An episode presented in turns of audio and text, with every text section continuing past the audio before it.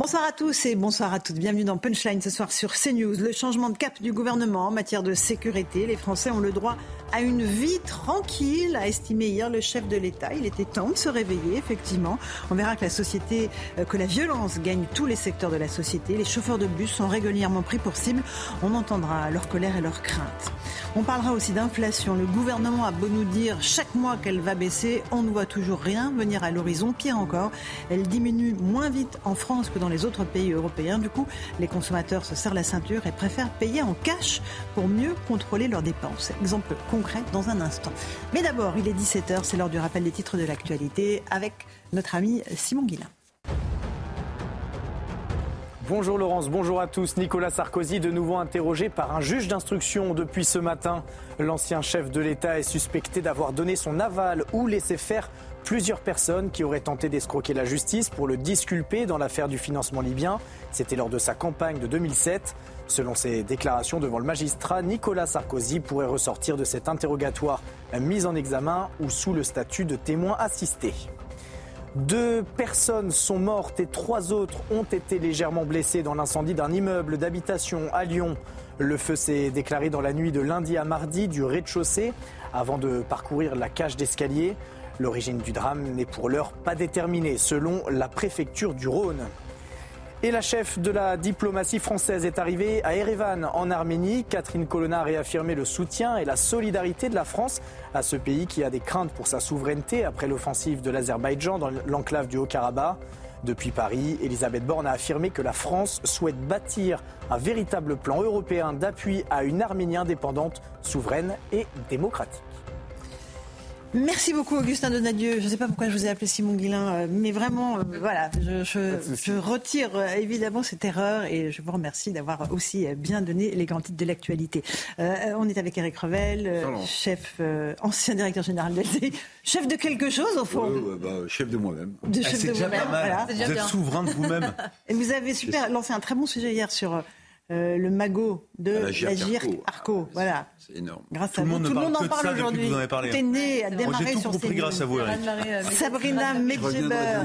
Bonsoir Laurence. Qu'est-ce que vous dites, Eric Je reviendrai demain peut-être. C'est quoi le sujet de demain là Vous allez le lancer ce soir Ah bah je ne le dis pas parce que sinon les confrères vont s'en en parler tout de suite. Sabrina Medjeber, essayiste sociologue. Bonsoir. Bonsoir Laurence. Euh, nous sommes avec Maître Pierre-Henri Bovis, avocat. Bonsoir. Bonsoir. Et l'inénarrable Louis de Raquel. Comment allez-vous, Laurence a déjà pris la parole chez le service politique d'Europe. Parce que je suis bien dans votre émission. Mais, nous aussi. On est une petite famille. Voilà, on est toujours très heureux de se retrouver. Euh, il y a des sujets dont vous voulez parler en particulier Eric, euh, au niveau économique, on va reparler oui, inflation, pouvoir d'achat, etc. Je sais que ça vous passionne. Louis, sécurité, ne vous inquiétez pas, il y en aura pour vous. Maître Bovis aussi. Et Sabrina euh, La Baya, les, menaces de mort qui sont euh, indiquées contre les professeurs. on va parler de ce qui s'est passé dans, dans, un lycée euh, dans la Vienne. Mais d'abord, on va tout de suite faire un tout petit point sur l'enquête sur la disparition de la jeune Nina.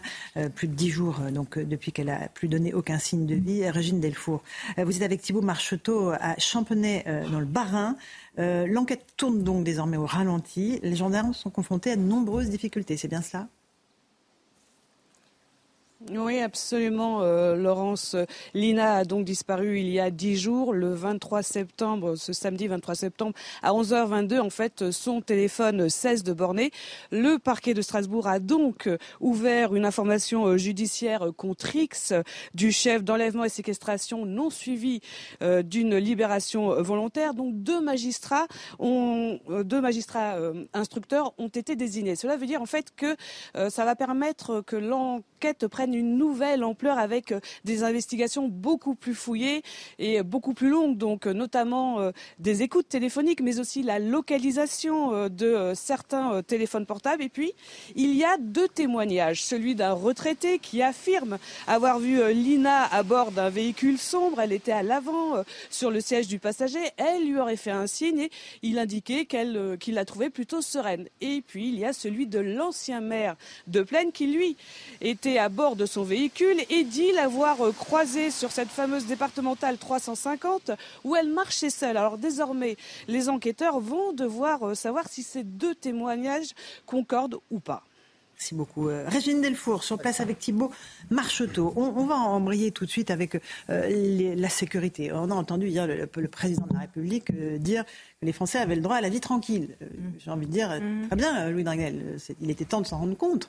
On est d'accord. Plus de six ans et demi qu'il est au pouvoir. Oui, les Français ont droit à une vie tranquille. La liberté est la première, euh, Absolument. le premier des droits auxquels ils et ont puis droit. maintenant c'est un sujet si vous voulez qui fait consensus dans toutes les sphères de la société du parti communiste euh, au Rassemblement national en fait tout le monde pense à peu près la même chose il y a quelques sujets de consensus dans la société maintenant Glo- globalement c'est sur la place de la religion dans la société la sécurité et l'immigration, c'est que des sujets régaliens, puisque euh, en fait, ce sont ces sujets-là qui ne sont pas réglés, voire qui s'empirent depuis des années. Et donc, en fait, Emmanuel Macron a, a raison de le dire, hein, mais c'est vrai que ça fait six ans et demi qu'il est au pouvoir. Et, et je pense qu'en fait, il y, a, enfin, il y a des leviers sur lesquels le président peut agir. Il pouvait agir.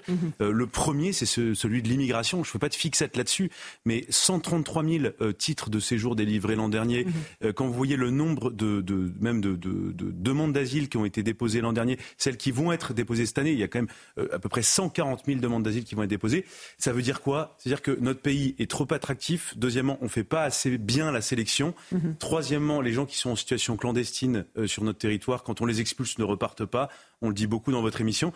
Et, et en fait, on voit qu'il y a une surreprésentation aujourd'hui. Enfin, c'est même plus un, enfin, c'est une évidence. C'est-à-dire que tout le monde fait le lien entre immigration et délinquance. Euh, dans la, euh, il suffit de voir les chiffres de la population carcérale, le- le- les statistiques aussi des mises en cause. Je prends dans, dans les grandes villes. Je prends un exemple euh, à Paris. Euh, Vous avez aujourd'hui un mis en cause euh, sur deux euh, interpellés par la police et mineurs non accompagnés et donc et d'origine étrangère. Donc maintenant c'est plus une vue de l'esprit, c'est plus un, un parti pris politique gauche ou droite. C'est simplement en fait la, la réalité et donc le président peut agir. Le problème c'est qu'en fait il n'agit pas et quand on voit euh, par exemple Alors, le contenu du projet de loi immigration. hein. Il se Les- déplace sur le terrain, le ministre de l'Intérieur oui, aussi. Voilà. Très bien. Mais Bon, tout ça, c'est très ok, bien. Mais je, mais je termine simplement d'un mot. Il y a une possibilité, Ah, à travers le projet de loi immigration, mots, le hein, fameux projet de loi immigration. des- heures. Il est... Non mais, ça- non, mais c'est important. C'est pour ça que je Allez-y. Louis, non, mais Le projet de loi immigration, ça fait huit mois qu'on en parle. Oui. Euh, il y a une possibilité de réduire l'immigration légale en France à travers ce projet de loi. Eh bien non, le gouvernement fait le contraire. La sécurité est la première des libertés. C'est ce que je voulais dire tout à l'heure. Je suis un peu emmêlé les pinceaux, maître les mots. Non mais moi, je, euh, moi, je n'en veux pas Louis Dragnel parce qu'il parle avec passion. C'est un homme passionné, Louis Voilà. Dragnel. Et d'ailleurs toujours très euh, euh, non, c'est très, très très intéressant de l'écouter. En fait, c'est un débat, si vous voulez, qui, euh, qui est éternel et qui, on n'arrivera jamais à le résoudre. C'est liberté contre sécurité. Jusqu'à quel degré on est prêt à renoncer à des libertés pour plus de sécurité? Et on arrive quand même plutôt aujourd'hui à trouver un certain équilibre entre justement ces deux pendants. Après, je rejoins effectivement Louis. Il y a des sujets concrets, parce que je vous vois hocher de la tête, euh, Laurent. On a- Il y a des sujets. Je hoche il y a- la tête par rapport à, Ah à la non, il sujets- Il dit, y a euh, des cher sujets, il, non, mais il y a des sujets concrets, effectivement, euh, qu'on peut vivre au quotidien. On se dit, mais attendez, on ne vit plus en sécurité. Alors, on parlait à un moment de, de sentiment d'insécurité. Maintenant, on parle clairement d'insécurité.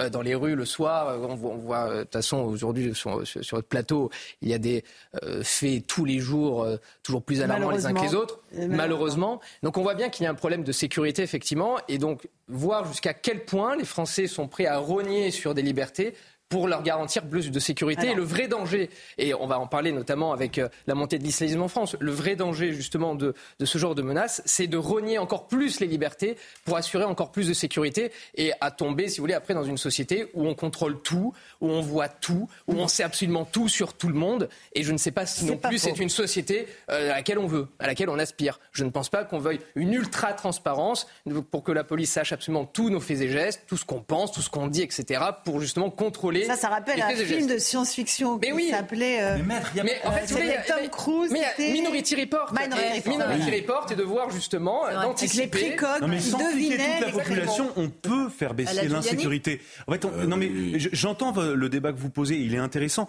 Mais en fait, avant même de rentrer dans le débat euh, Bon, on- on sécurité versus liberté, il y a quand même des choses euh, efficaces. euh, je sais pas, l'application des peines, l'expulsion Ah bah euh, des gens qui sont en situation irrégulière, qui ont commis des infractions, Ah oui, des non, délits. on est d'accord. Et, et si déjà on commence, plus- plus et après on parlera de vidéoprotection, d'intelligence artificielle. Mais déjà commençons par la base. Alors, Sabrina Medjeber. Alors, le droit de vivre tranquille, moi je trouve ça un peu euh, superfétatoire puisqu'on se trompe vraiment de qualificatif. C'est pas le droit de vivre tranquille, c'est le droit de se mettre à l'abri du danger et c'est l'obligation de la survivance. C'est-à-dire que là, les qualificatifs ne sont même pas, euh, si vous voulez, euh, posés euh, correctement tant ils ne caractérisent pas la réalité clinique euh, de la société française qui dont elle s'est malheureusement emparée depuis 40 ans.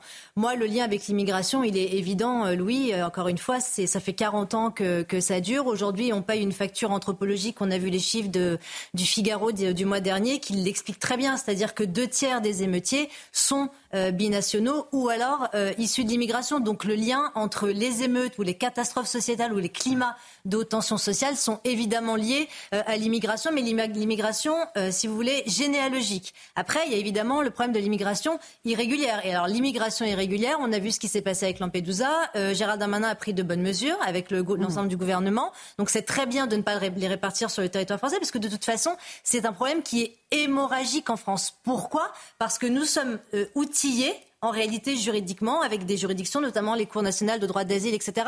Mais le problème, c'est l'irrégularité de ces personnes qui, euh, justement, grâce à la suppression du délit de clandestinité, peuvent vivre sur le territoire français et commettre les pires atrocités. Mmh. Souvenez-vous de ce qui s'est passé, ma chère Laurence, il y a quelques jours à Versailles. Une personne de 67 ans s'est faite séquestrer, torturée, violée par un Algérien qui est sous l'empire d'une OQTF depuis 2022. Est-ce qu'on a le droit de se dire que fait cette personne en France? Donc évidemment, il y a un lien avec l'immigration. Et j'espère que le gouvernement, donc au regard et à l'instar de cette loi ou ce projet de loi sur l'immigration qui arrivera quand il arrivera, pourra canaliser les effets absolument cataclysmiques sur la vie des Français. Bon, Eric Revel, euh, là on a des, bah, je voulais, des discours euh, Je voulais répondre à Maître Bovis. Euh, il faut stopper la liberté d'une minorité d'agresser une majorité de personnes. Il faut stopper cette liberté-là. Pour moi, vous savez, vous êtes un homme de loi, alors forcément, euh, ça vous intéresse de, réfléchir, et on en est tous là. Euh, est-ce que euh, la liberté est en cause lorsque la sécurité va trop loin? Je vois ce genre de débat. Mais pour les gens qui se font agresser dans la rue, il faut arrêter la liberté d'une minorité d'agresser une majorité de gens qui n'ont rien demandé. Et les, exemples sont vraiment profusion, euh, pardon. Maintenant, sur les annonces du président de la République, hier j'ai salué parce que bon, je, trouvais que on va l'écouter dans un instant sur les plans de deal parce que ça c'est intéressant. Euh, le problème, c'est qu'Emmanuel Macron nous a habitués quand même à beaucoup d'effets de communication. Ah bon? Vous avez vous avez noté que les 238 brigades volantes ou, euh, ou fixes de la gendarmerie, mobile, mobile, mobile, pardon, oui. non mais c'est moi-même qui douane volante pour ça, je pensais à ça. Mais c'est ça cause qu'en 2027, jusqu'en 2027. Donc comme en 2027, à partir de mai, il sera plus au pouvoir si vous voulez, on pourra toujours dire, mais il n'y en a eu que 82 de mise en place. Bah oui. Oui, mais les personnels ont été recrutés. Non, non, mais, non, mais les Français, ils ont quand même été habitués, si vous voulez, à beaucoup d'effets de communication, beaucoup d'effets de, de manches. Mhm. On a un besoin de sécurité en France qui est absolument indéniable. Maintenant, je demande à voir quand même euh, comment sont mises en place ces brigades? Bon, Louis en sait sans doute plus que nous, mais moi, je suis plus circonspect que je l'étais hier, parce qu'il me semble me souvenir que Gérard Collomb, lorsqu'il était ministre de l'Intérieur, avait annoncé la création aussi de brigades euh, de gendarmerie. On pourrait retrouver le chiffre et on n'a pas vu grand-chose. Il y a même des départements, j'ai entendu des, patrons de départements dire, mais en fait, il y a quelques années, on en a supprimé 7, euh, on m'en donne 3, en fait, il m'en manque encore 4. il y en a eu 500 supprimés. Donc là, il y a eu supprimé. Entre 2007 et 2016, 238 annoncés hier. Ben donc, il reste à peu près 300 si on veut revenir au niveau équivalent. Et simplement une chose, les, fameuses brigades volantes, figurez-vous, avaient été créées, vous savez à quel moment Ce n'est pas nouveau. François Léotard. La gendarmerie dépendait à l'époque du ministère des Armées. Maître Bobis, un dernier mot là-dessus avant qu'on écoute le Un point sur euh, limiter la liberté, la liberté de, chacun. C'est, si vous voulez, moi, ça me fait penser à chaque fois, dès, lors qu'il y a un problème, le, des ministres, ou du moins le gouvernement, euh, s'esclave en disant on va créer une loi on va sortir une loi, on va ah sortir une nouvelle loi. Donc il y a une inflation législative énorme justement pour pallier euh, la carence de l'État à agir. Mais nous avons, nous disposons d'un socle législatif qui est ultra solide. Maintenant, c'est exactement ce que disait Louis tout à l'heure, il n'est pas appliqué. Ce socle n'est pas appliqué. Lorsque euh, Sabrina Medjemer parle de cet Algérien qui est sous le coup d'une OQTF et qui agresse, qui viole cette sexagénaire à Versailles un an et demi après cette OQTF, on peut se dire, mais qu'est-ce que fait l'État Il y a une OQTF, il faut l'exécuter. Donc c'est bien une carence de l'État. Mais en revanche, derrière, on va venir vous pondre des nouvelles lois pour cacher l'inaction de l'État, ou du moins l'impossibilité de l'État d'agir. Je vais rendre hommage à Louis Dragnel, parce que parmi les annonces, parmi les effets de communication du président de la République, puisqu'on parle de QTF, n'oubliez pas que dans une interview à Valeurs Actuelles, le président de la République avait expliqué que dorénavant, 100% des OQTF seraient exécutés. Mais ce qu'il faut, ça, c'était en Oui, c'est comme les 2019. candidats Oui, absolument. prison, Ça n'arrive- euh, 2019, c'est mais ça n'arrivera jamais. Mais en réalité, le dit Pourquoi aucun gouvernement au monde n'est en mesure d'appliquer. Non, mais si déjà on est à il le dit 60%, ce sera un Eh exploit. ben. C'est énorme. On- Et on est à 15%, 10%. Ouais, un peu Alors, j'aimerais qu'on mais- revienne à la mais pour autant, Ça baisse, sécurité. c'est-à-dire- Mais pour autant, il faut l'expliquer. Il faut l'expliquer. sécurité. Il faut l'expliquer. Est-ce qu'il faut pas des écouter laisser Emmanuel Macron, en fait Ah. Non, mais je vois que Non, vous barrage non, C'est non, pas Laurence, le seul- point sur les OQTF, c'est qu'il faut expliquer aux pas. pourquoi, pourquoi on ne peut pas non plus atteindre 100%. Parce qu'on pourrait se dire, ceux qui nous regardent pourraient se dire, bah, attendez, pourquoi on ne peut pas atteindre 100% C'est Mais parce qu'il faut des laissés-passer. Donc, c'est-à-dire qu'il faut une diplomatie suffisamment forte Bien sûr. de l'é- que l'État de France soit suffisamment forte sur le plan diplomatique et international pour contraindre les pays desquels les, Hmm. les- les personnes sont originaires pour qu'elles puissent délivrer ces laissés-passer et permettre La du coup le Tunisie retour vient de refuser, vous m'avez dit, l'aide Oui. de la- Oui, de l'aide- l'Europe. L'aide hein. de l'Europe pour, euh, pour gérer le flux de migrants Bah, qui arrivent en. Tunisie en disant que c'était de la charité et qu'ils n'en voulaient pas. Vous savez Donc en fait, bah, ils vont. que c'est eux qui organisent le, départ des migrants. Non, mais-. Donc, euh, non, mais il y avait, il y avait quelque chose de, de non dit euh, dans les propos d'Emmanuel Macron, ou qui, qui c'était un peu cynique, mais des deux côtés, il y a du cynisme. C'est-à-dire que quand Emmanuel Macron propose avec Madame Meloni euh, de mettre des fonctionnaires français sur les bat- dans les ports euh, Tunisiens, tunisiens, directement. qu'est-ce qu'il veut dire par là? Euh, C'est pas Ils pour pas aider les Tunisiens. Les, bien sûr que les gérer. Tunisiens savent faire, mais ils ne veulent pas. Bien Et d'ailleurs, pourquoi est-ce que soudainement, il y a 9000 personnes qui quittent le port de Sfax? Ils trouvent soudainement des bateaux. Les gardes-côtes n'arrivent pas à empêcher les, euh, le- les départs. C'est simplement parce que Tunis a, a- a- les, les a laissés partir à la suite d'un La- refus de subvention voté, euh, qui Bah devait oui. être voté à Bruxelles et qui ne l'a pas été. Donc le, le lien, euh, est- il y a un lien de cause à effet direct. euh, voilà. Mais Allez. Maître Bovis, vous avez raison. Vous avez raison. Mais je, je, je- Je rebondirai ensuite sur ce que dit Je M. Revel. Je n'ai pas la main sur cette émission. Alors là, là, vous, vous me servez, vous me servez pas. l'argument sur un plateau. C'est que vous avez raison pour imposer un laissez-passer consulaire à un pays où on- dans lequel on veut refouler euh, son OQTF, il faut avoir du poids diplomatique. Et le moins qu'on puisse dire, alors j'attends que quelqu'un me contredise, le moins qu'on puisse dire, c'est que le poids diplomatique de la France depuis quelques années s'est effondré. C'est effondré. Je dirais même plus. Eric. C'est effondré. C'est- Voilà. Bon, allez, Donc en réalité, votre on- mais honneur. non, mais je suis tout à fait d'accord avec vous. Éric Comme on n'a Revel, plus aucun poids Maître diplomatique. Pierre-Henri Enfin, regardez, Bovis. regardez Surtout vous. à l'égard de des pays arabes. a sonné. On va écouter le président de la République. Euh, hier, il était interviewé par nos confrères de France 3. Et il explique, lui, le, le fait qu'il y ait une montée de la violence, notamment liée au trafic de drogue, justement par l'action des policiers et des gendarmes. Écoutez-le. Et pourquoi ça bouge? Parce qu'on vient déranger les trafics. Et donc dans toutes ces villes, Valence, il y a une très grosse opération de police, police judiciaire qui s'est faite ces derniers jours. Absolument. On agit. Et donc qu'est-ce qu'on fait? Et je remercie l'ensemble de nos forces de sécurité intérieure. On pilonne tous les points de deal. On ne les laisse pas au repos. Ensuite, on met en place, grâce à un office national qu'on a structuré en 2018 pour lutter contre les stupéfiants, on met en place des enquêtes très dures pour démanteler les réseaux de drogue, qu'ils soient français ou parfois d'ailleurs, quand vous parlez de Marseille, De ils sont internationaux. Absolument. Et donc les enquêtes parfois prennent du temps. Et on met en place aussi, en plus des forces de sécurité permanentes qu'on met sur le terrain, des forces d'appui, coup de poing, une CRS qui a été euh, mise en place pour, euh, pour cela dans les quartiers les plus difficiles. Et maintenant, le ministre de l'Intérieur, dont je salue vraiment le travail et l'engagement, a euh, décidé de la même chose pour les forces d'investigation. Donc oui, on pilonne, on pilonne, on va démanteler les réseaux et on ira au bout. Voilà, alors j'aurais bien aimé qu'il y ait une caméra sur vous pendant que vous avez écouté Bah, vous le pouvez la mettre, moi Vous j'étais comme ça, moi comme ça, grimaces moi. Vraiment euh, assez incroyable. C'est absolument lunaire parce que vous aviez reçu, ma chère Laurence, euh, il y a quelques jours, Frédéric Ploquin, Mhm. qui a euh, justement fait un superbe reportage qui s'appelle La drogue est dans, dans le pré. Mhm. Et j'invite le président de la République, réellement, hein, à regarder ce documentaire tant il est criant euh, de vérité et tant il démontre à quel point l'État, l'État dans toutes ses ramifications, est absolument sous-dimensionné. C'est-à-dire que pour reprendre les termes de la procureure de la République de Marseille, Dominique Laurence, qui disait nous n'avons pas les enjeux, nous n'avons pas pardon les moyens de nos enjeux. Il faut que le président de la République, lorsqu'il dit, en plus avec cette espèce de d'assurance presque arrogante, on pilonne les points d'île, mais c'est absolument faux. Il faut il faut qu'il se rende compte de la réalité du trafic de drogue et de sa ramification. Mais non seulement Non, mais on en le démantèle certains points de deal, On en démantèle, faux. mais il se, il, mais Madame Ferrari, on en démantèle, c'est très bien,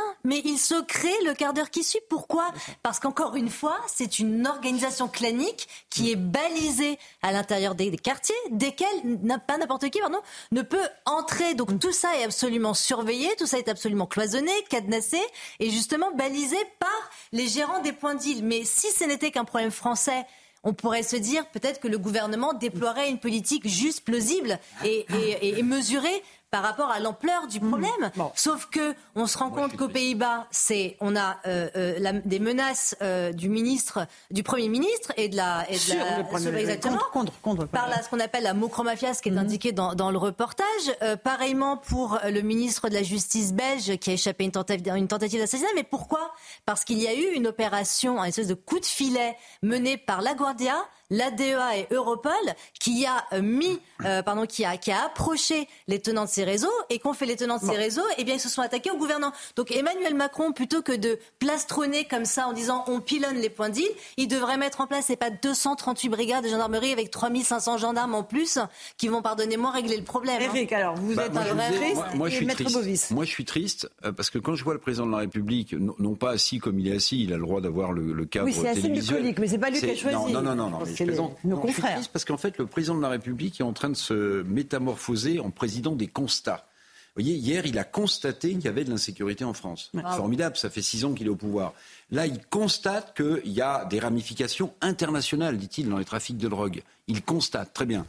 Et vous voyez, c'est quand même, c'est quand même une sorte d'aveu, à mon avis, d'impuissance. C'est-à-dire qu'au bout de six ans, au bout de six ans, quand même, Laurence, s'apercevoir, et d'ailleurs, évidemment, les deux, les deux sont liés, l'insécurité et, la- et le trafic de drogue exponentiel, mais c'est, c'est désarmant, c'est déroutant. Alors, je préfère dire que je suis triste de voir le chef de l'État se transformer en président des constats. Il en est au constat, peut-être que en 2027, après son mandat, il passe à l'action. Maître Bovis, sur le fait que c'est parce qu'on dérange les trafics de, dr- de drogue, mais qu'il y a des, des- des- des règlements de compte et des violences. Non, mais je, moi je suis d'accord avec Sabrina Medjeber parce qu'on on a l'impression de vider un océan avec une petite cuillère. C'est que effectivement la police fait un travail formidable sur le terrain. D'ailleurs la semaine dernière encore, elle a, elle a saisi presque 43 kilos ou 44 kilos de, de cocaïne. Donc ce sont des saisies à chaque fois spectaculaires, mais qui se répètent en fait semaine après semaine. Donc on voit bien de toute manière encore une fois qu'on vide un océan avec une petite cuillère. Et ce qui, ce qui est vrai, ce que, ce que vous disiez tout à l'heure, ça me faisait penser à une phrase de Chateaubriand. la- L'ambition dont on n'a pas la compétence, c'est un crime en fait. Et effectivement, aujourd'hui, vouloir euh, lutter contre le trafic de drogue en mettant 3500 gendarmes, c'est juste ridicule parce que, un, ça ne répond pas aux attentes, et deux, surtout, ça ne parvient pas, un, à lutter contre le blanchiment d'argent, qui est la- l'une des conséquences euh, du, du trafic de drogue, mais ensuite et surtout, le calvaire que subissent certains qui finissent, euh, du coup, derrière, dépendants de cette drogue. Donc, je- c'est... Et y compris la logique de séquestration des habitants. Bien de sûr, et après, prise en otage. Et après, prise en otage, ça crée, une prise d'otage. ça crée une absolument. insécurité totale. On, se souvient et, et on, et on en pense fort à ce- cette À jeune cette fille, euh, fille, qui révisait, et qui, se sûr. prend une balle de Kalachnikov dans, dans sa chambre. c'est complètement stratosphérique. Donc on arrive à des situations euh, totalement ubuesques, tragiques, parce que justement on n'arrive pas à résoudre ce sûr. problème. Louis, eh ben, court. Court. Oula. Allez, Deux, j'ai court. trois minutes. Non, une Un minute. quart d'heure Une Ouais. minute, Louis. Pas de petit un Très petit simplement, cher trois. Laurence. Non, il y a une chose positive quand même, plus 3500 gendarmes, euh, tout le monde applaudit des deux mains. Euh, il était temps et tant C'est mieux. pas d'un seul Et coup. hein. une- Non, mais ça bien sûr, s'étale jusqu'en ça va être 2027, comme l'a très très euh, bien voilà. dit Eric Revel. Et Exactement. Je parle sous le contrôle d'Éric Revel, à double contrôle. Donc, non. Ensuite, euh, en fait, le problème, c'est que le président est, est dans la pense que la parole autoréalisatrice fonctionne, mais sauf que en réalité pas du tout. Euh, et vous l'avez très bien démontré. Non, mais un mot sur les, les trafics de stupéfiants.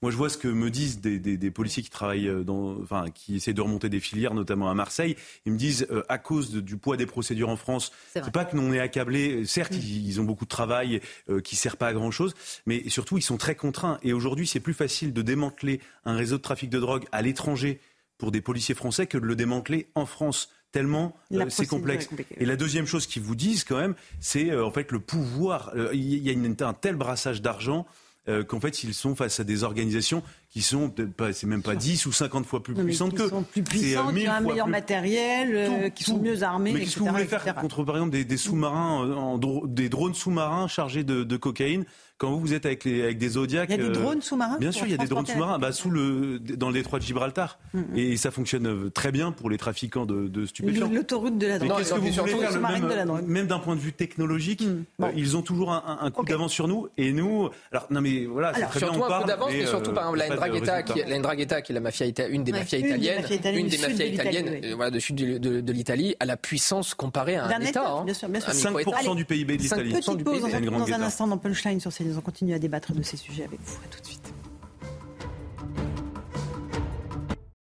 17h30, on se retrouve en direct dans Punchline sur CNews. Tout de suite, le rappel des titres de l'actualité avec Augustin Donadieu. Augustin. Standing ovation à l'Assemblée nationale pour féliciter les deux Français lauréats du prix Nobel de physique 2023.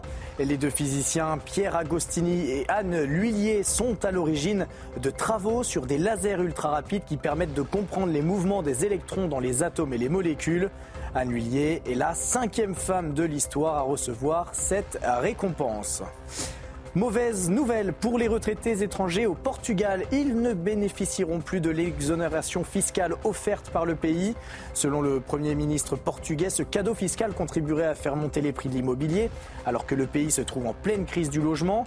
Entre 2012 et 2021, le coût du logement a progressé de 78% au Portugal contre 35% dans l'ensemble de l'Union européenne. Et la Guadeloupe se prépare à l'arrivée de la tempête Philippe. L'archipel français a été placé hier soir en vigilance rouge pour fortes pluies et orages. Les écoles sur place sont restées fermées toute la journée. Il est tombé durant les dernières 24 heures jusqu'à 373 mm dans certaines localités. La, vigilance devrait être levée demain aux alentours de 17 heures. Merci beaucoup, Augustin Donadieu, pour ce rappel des titres de l'actualité. Sabrina Medjeber, Eric Revel, Louis de Ragnel, Maître Pierre-Henri Bovis. Vous vouliez nous parler de, de l'Abaya, euh, c'est ça, Sabrina Medjeber? Parce que hier, il y a eu un, élève d'un lycée euh, de Vienne, en Isère, euh, qui a menacé un, professeur, c'est ça? Exactement. Et alors, je parlais de l'Abaya, puisque c'est une des pierres cardinales de l'offensive islamiste que l'on voit à l'école depuis maintenant 89, hein, puisqu'il y a la généalogie du problème du, foulard de, de Creil. Euh, souvenez-vous des trois euh, collégiennes qui avaient refusé, euh, comment dire, de, de l'enlever, pardon. Le foulard. Exactement.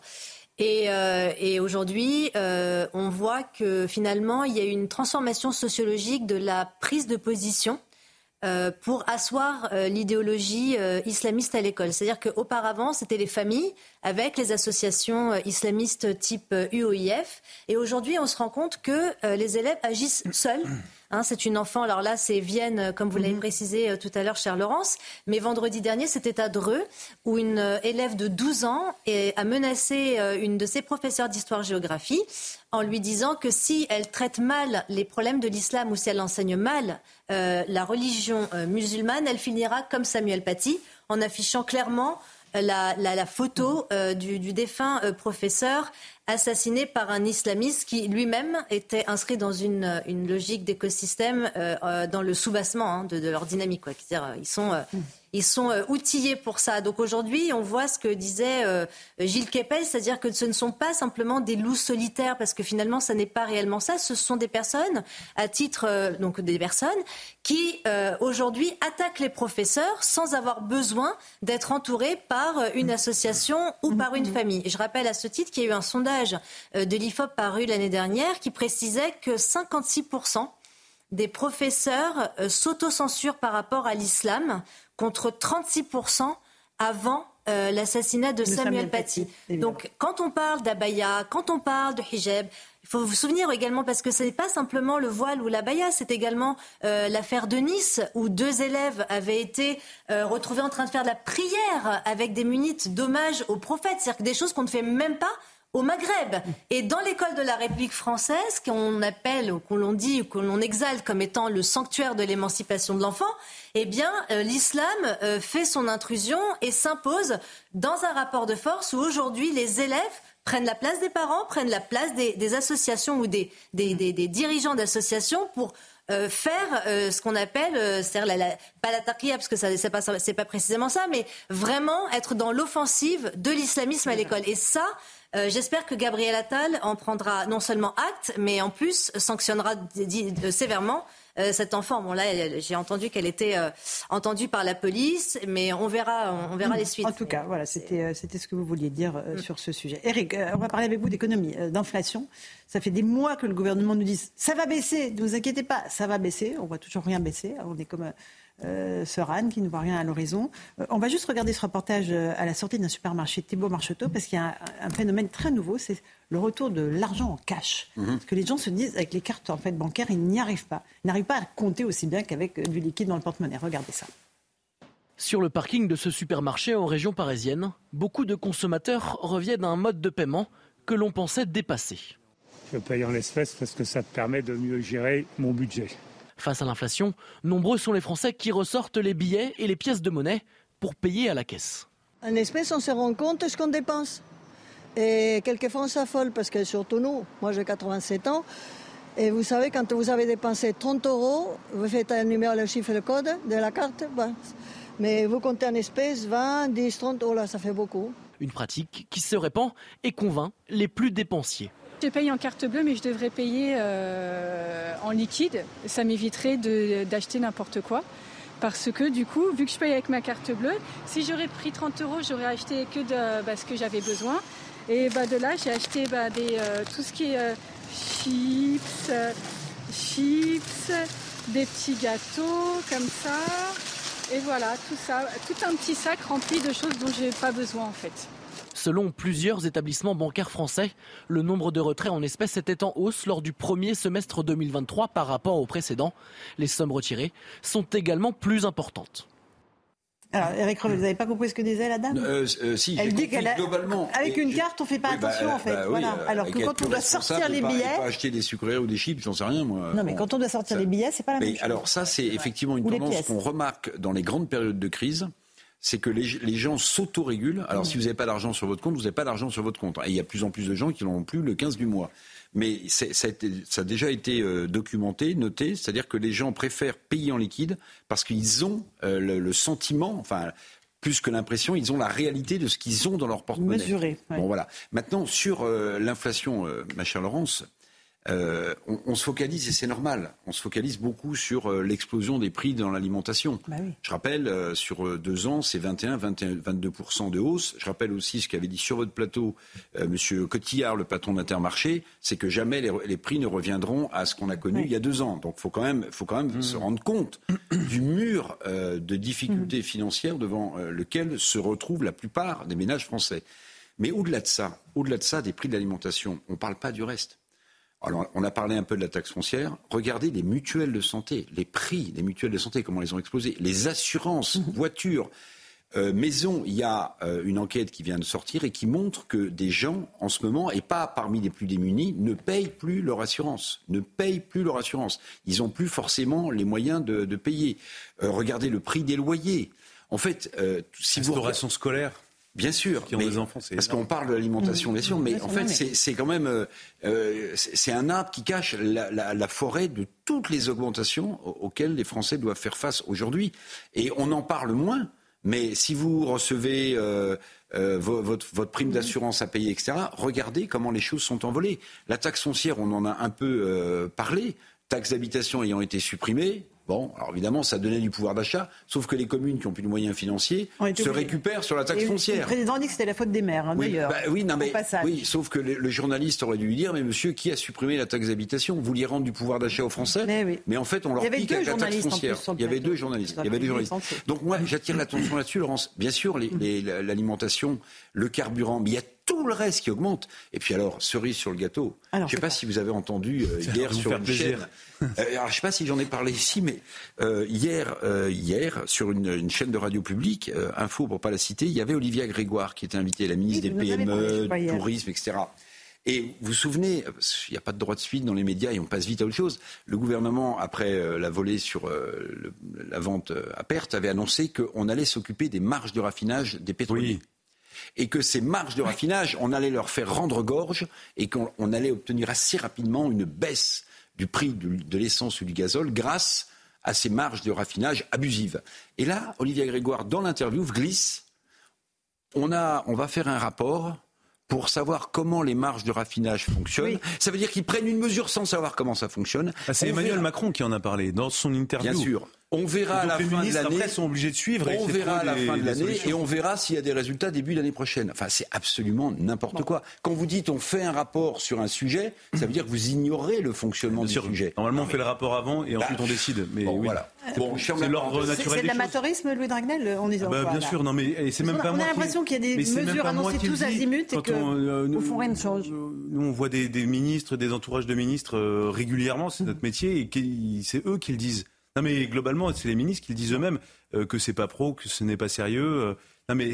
C'est pas Pascal Pro Comment non. non, c'était un petit. Non, mais euh, on va parler d'épargne aussi après. Un exemple que je trouve assez aussi intéressant et éclairant, c'est que par exemple, dans, pour la, restauration scolaire, il y a des écoles pour euh, éviter de, de de baisser, d'être confrontés à baisser le prix, de perdre de l'argent, euh, ils en viennent en fait à supprimer les entrées, par exemple, pour les déjeuners des enfants. ça, c'est évidemment terrible. Maître Bobis, là-dessus, j'imagine rien de spécifique à dire. On va juste regarder la façon dont les Français épargnent, parce qu'il y a quand même des gens qui épargnent, mais de moins en moins, évidemment, en, raison de cette inflation. Explication Marie-Victoire Dieudonné. Les Français sont les champions de l'épargne en Europe. Et pourtant, avec l'inflation, près d'un quart affirme mettre moins d'argent de côté cette année. Ce constat du baromètre BCPE est largement partagé. La vie devient de plus en plus chère, donc euh, je constate que j'épargne euh, beaucoup moins qu'il que, qu'il y a un an. Les gens n'ont pas, pas, forcément encore les moyens de faire de l'épargne. J'épargne rien du tout maintenant, je suis fauché. En temps de crise, les Français épargnent toujours, mais ils épargnent différemment. 40% d'entre eux recherchent avant tout la sécurité, contre 32% la rentabilité, une tendance perçue par les professionnels. Dans cette période un petit peu d'incertitude économique, euh, les investisseurs souhaitent beaucoup de prudence, pas perdre en capital. Donc c'est protéger d'abord son capital.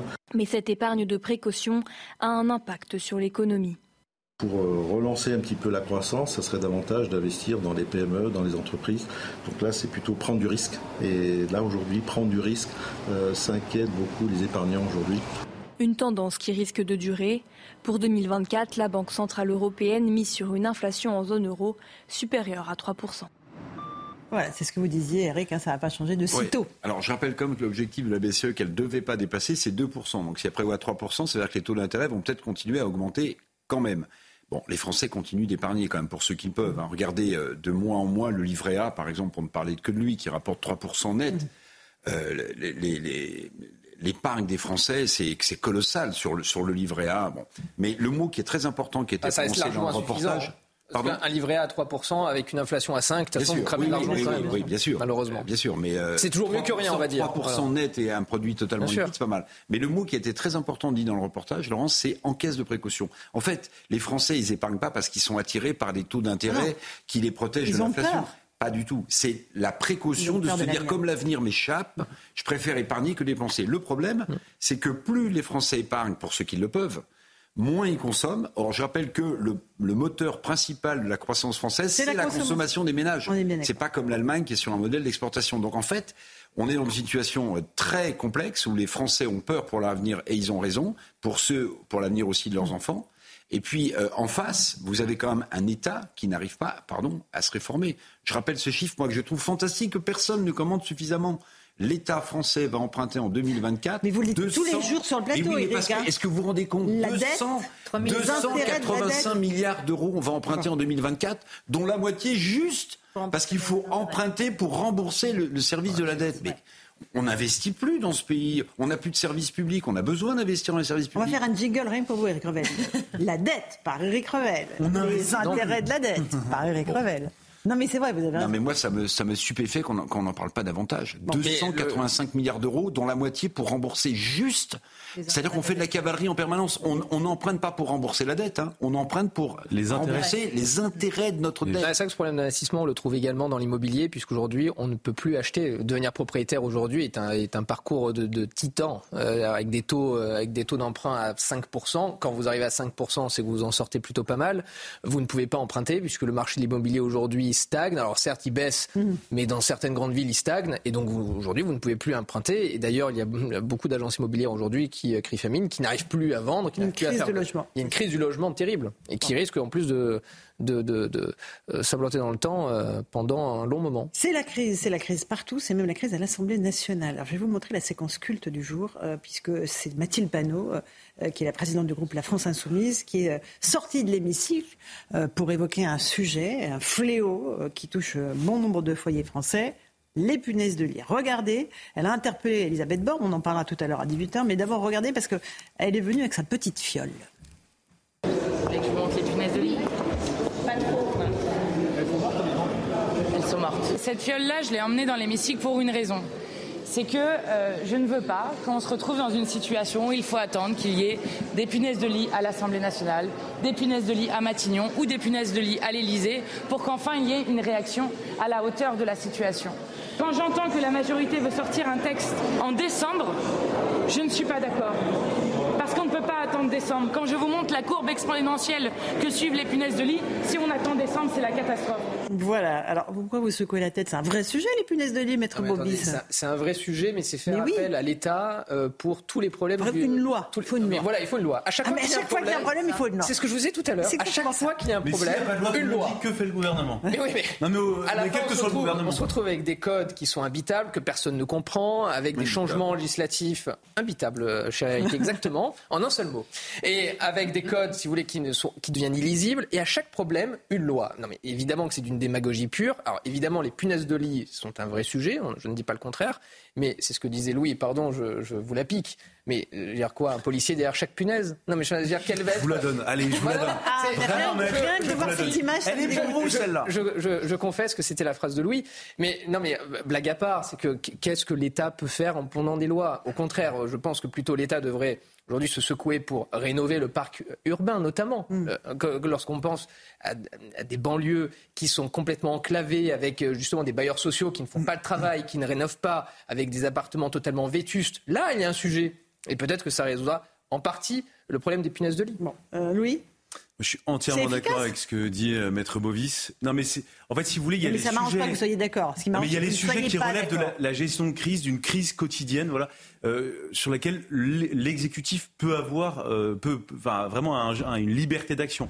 C'est-à-dire que ce qu'il faut faire, c'est débloquer des, enfin, mettre, faire en sorte qu'il y ait des équipes qui puissent nettoyer rapidement, enfin, rentrer Donc, dans vos appartements. débloquer des crédits pour lutter contre Non, les punaises de mais lit en fait, je suis pas un spécialiste des punaises de lit. Ça se voit bien sur mon visage, Laurence. Vous l'avez bien Mais il n'y a remarqué. pas de spécialiste. hein. Non, mais si, eh si, il y en a quelques-uns.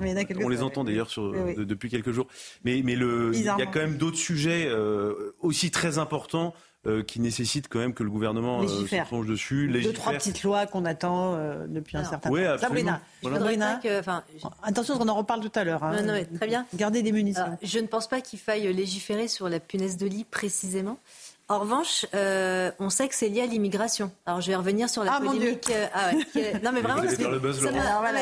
Alors, Sabrina, ça m'a un peu. non, mais c'est lié ça au voyage. Oui, d'accord, mais en plus, je suis sûre, c'est encore voyage. c'est de la. Bah oui, bien sûr. Ramène Non, mais- également des punaises de Évidemment, leur mais non, mais bien sûr, je veux dire, c'est évidemment lié à la mondialisation et donc à l'immigration. Je veux dire, il n'y a pas à tergiverser ou à douter euh, de la venue des punaises de lit. On le sait. L'ARS, les ARS, pardon, ont prévenu. Ah, Agence régionale de santé, hein. Exactement. Le SAMU social, les associations même euh, pro-immigrationnistes euh, en parlent, c'est-à-dire qu'il y a des conditions d'insalubrité, de précarisation des camps de migrants qui sont touchés par ce phénomène de punaises de lit. Donc on ne peut pas escamoter non plus la dimension Ça existe, immigrationniste évidemment. des punaises de lit. Donc Mathilde Panot, parce qu'elle a fait de la démagogie et de l'opportunisme politique, elle essaie de récupérer ça comme étant euh, une défaillance du gouvernement. J'aimerais bien que finalement le, le- le phénomène des punaises de lit soit inscrit dans le projet de loi sur l'immigration. Non, mais Pour répondre à la L'avocat fameuse va surgir concernant Pro, quoi. non. qu'il y a d'autres sources. sans, sans faire de lien, sans faire de lien direct entre, entre punaise de l'immigration, moi je ne ferai pas lien,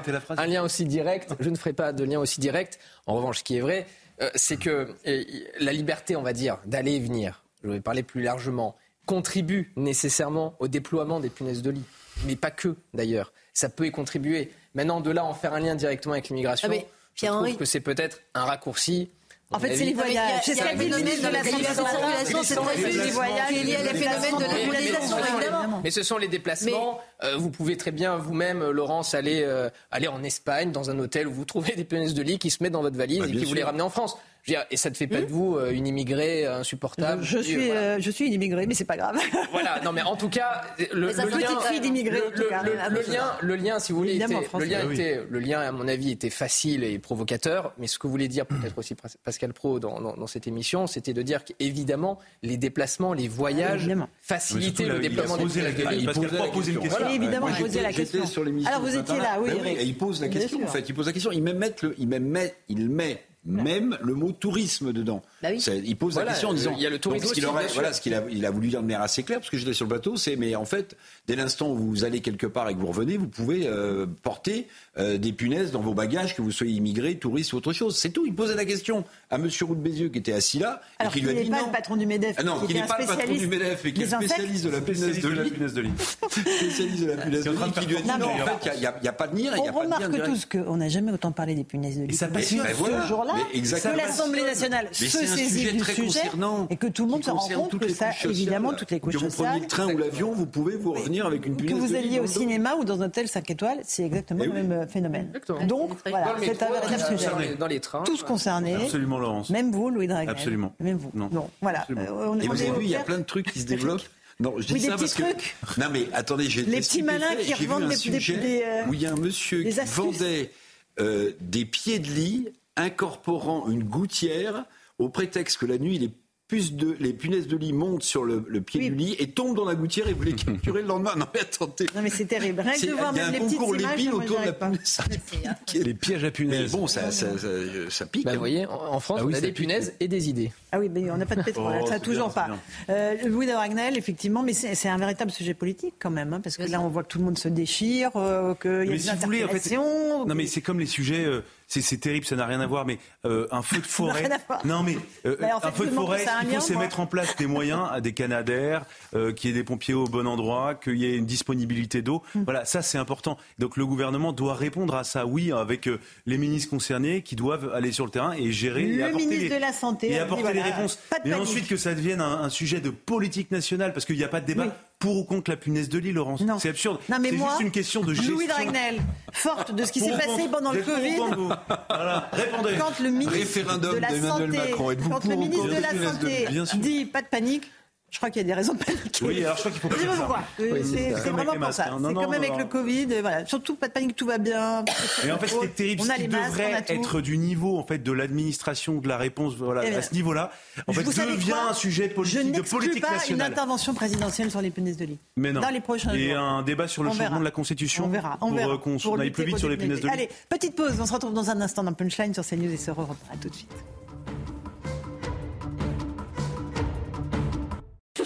Bonsoir à tous et bonsoir à toutes. Bienvenue dans Punchline ce soir sur CNews et sur Europe 1. C'est un sujet clivant, urticant, irritant, inquiétant même, puisqu'il est en train de provoquer un début de psychose chez les Français. Les punaises de lit, ces petites bêtes qui montent, qui montent, qui montent ont même fait leur apparition cet après-midi dans l'hémicycle à l'Assemblée nationale, non pas en se jetant sur les mollets dodus de nos pauvres députés pour faire des repas de sang, mais dans les questions posées au gouvernement. Elisabeth Borne, déjà accusée de tous les maux par la gauche dont elle est pourtant issue, s'est vue reprocher son inaction contre ce fléau qui touche les villes et les campagnes, les cinémas ou les collèges, les particuliers ou les bâtiments publics. Comment éradiquer ces parasites qui affolent les chaumières françaises et qui pourtant avaient disparu dans les années 50 Chacun a son idée sur la question, question qui est désormais de santé publique. Même le ministre de la Santé, le Santé a dit ce matin qu'il ne fallait pas céder à la panique, preuve que nous avons raison d'avoir peur. On attend avec impatience l'intitulé d'une proposition de loi sur les punaises de lit, arrose sur les punaises peut-être, preuve qu'on a parfois raison de chercher la petite bête. On en débat ce soir dans Punchline sur CNews et sur Europe 1.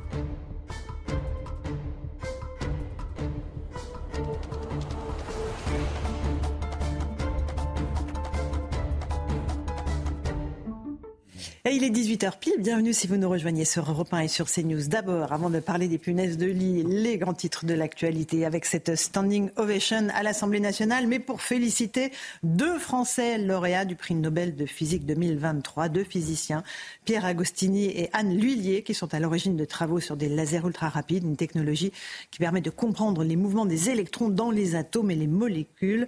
Anne Lhuillier est seulement la cinquième femme de l'histoire à recevoir cette récompense. Marie Curie l'avait reçue et aussi en son temps pour le Nobel de physique. Deux personnes sont décédées, trois autres ont été légèrement blessées dans l'incendie d'un immeuble d'habitation à Lyon. Le feu s'est déclaré la nuit dernière au rez-de-chaussée avant de parcourir la cage d'escalier. L'origine du drame n'est pour l'heure pas déterminée, selon la préfecture du Rhône.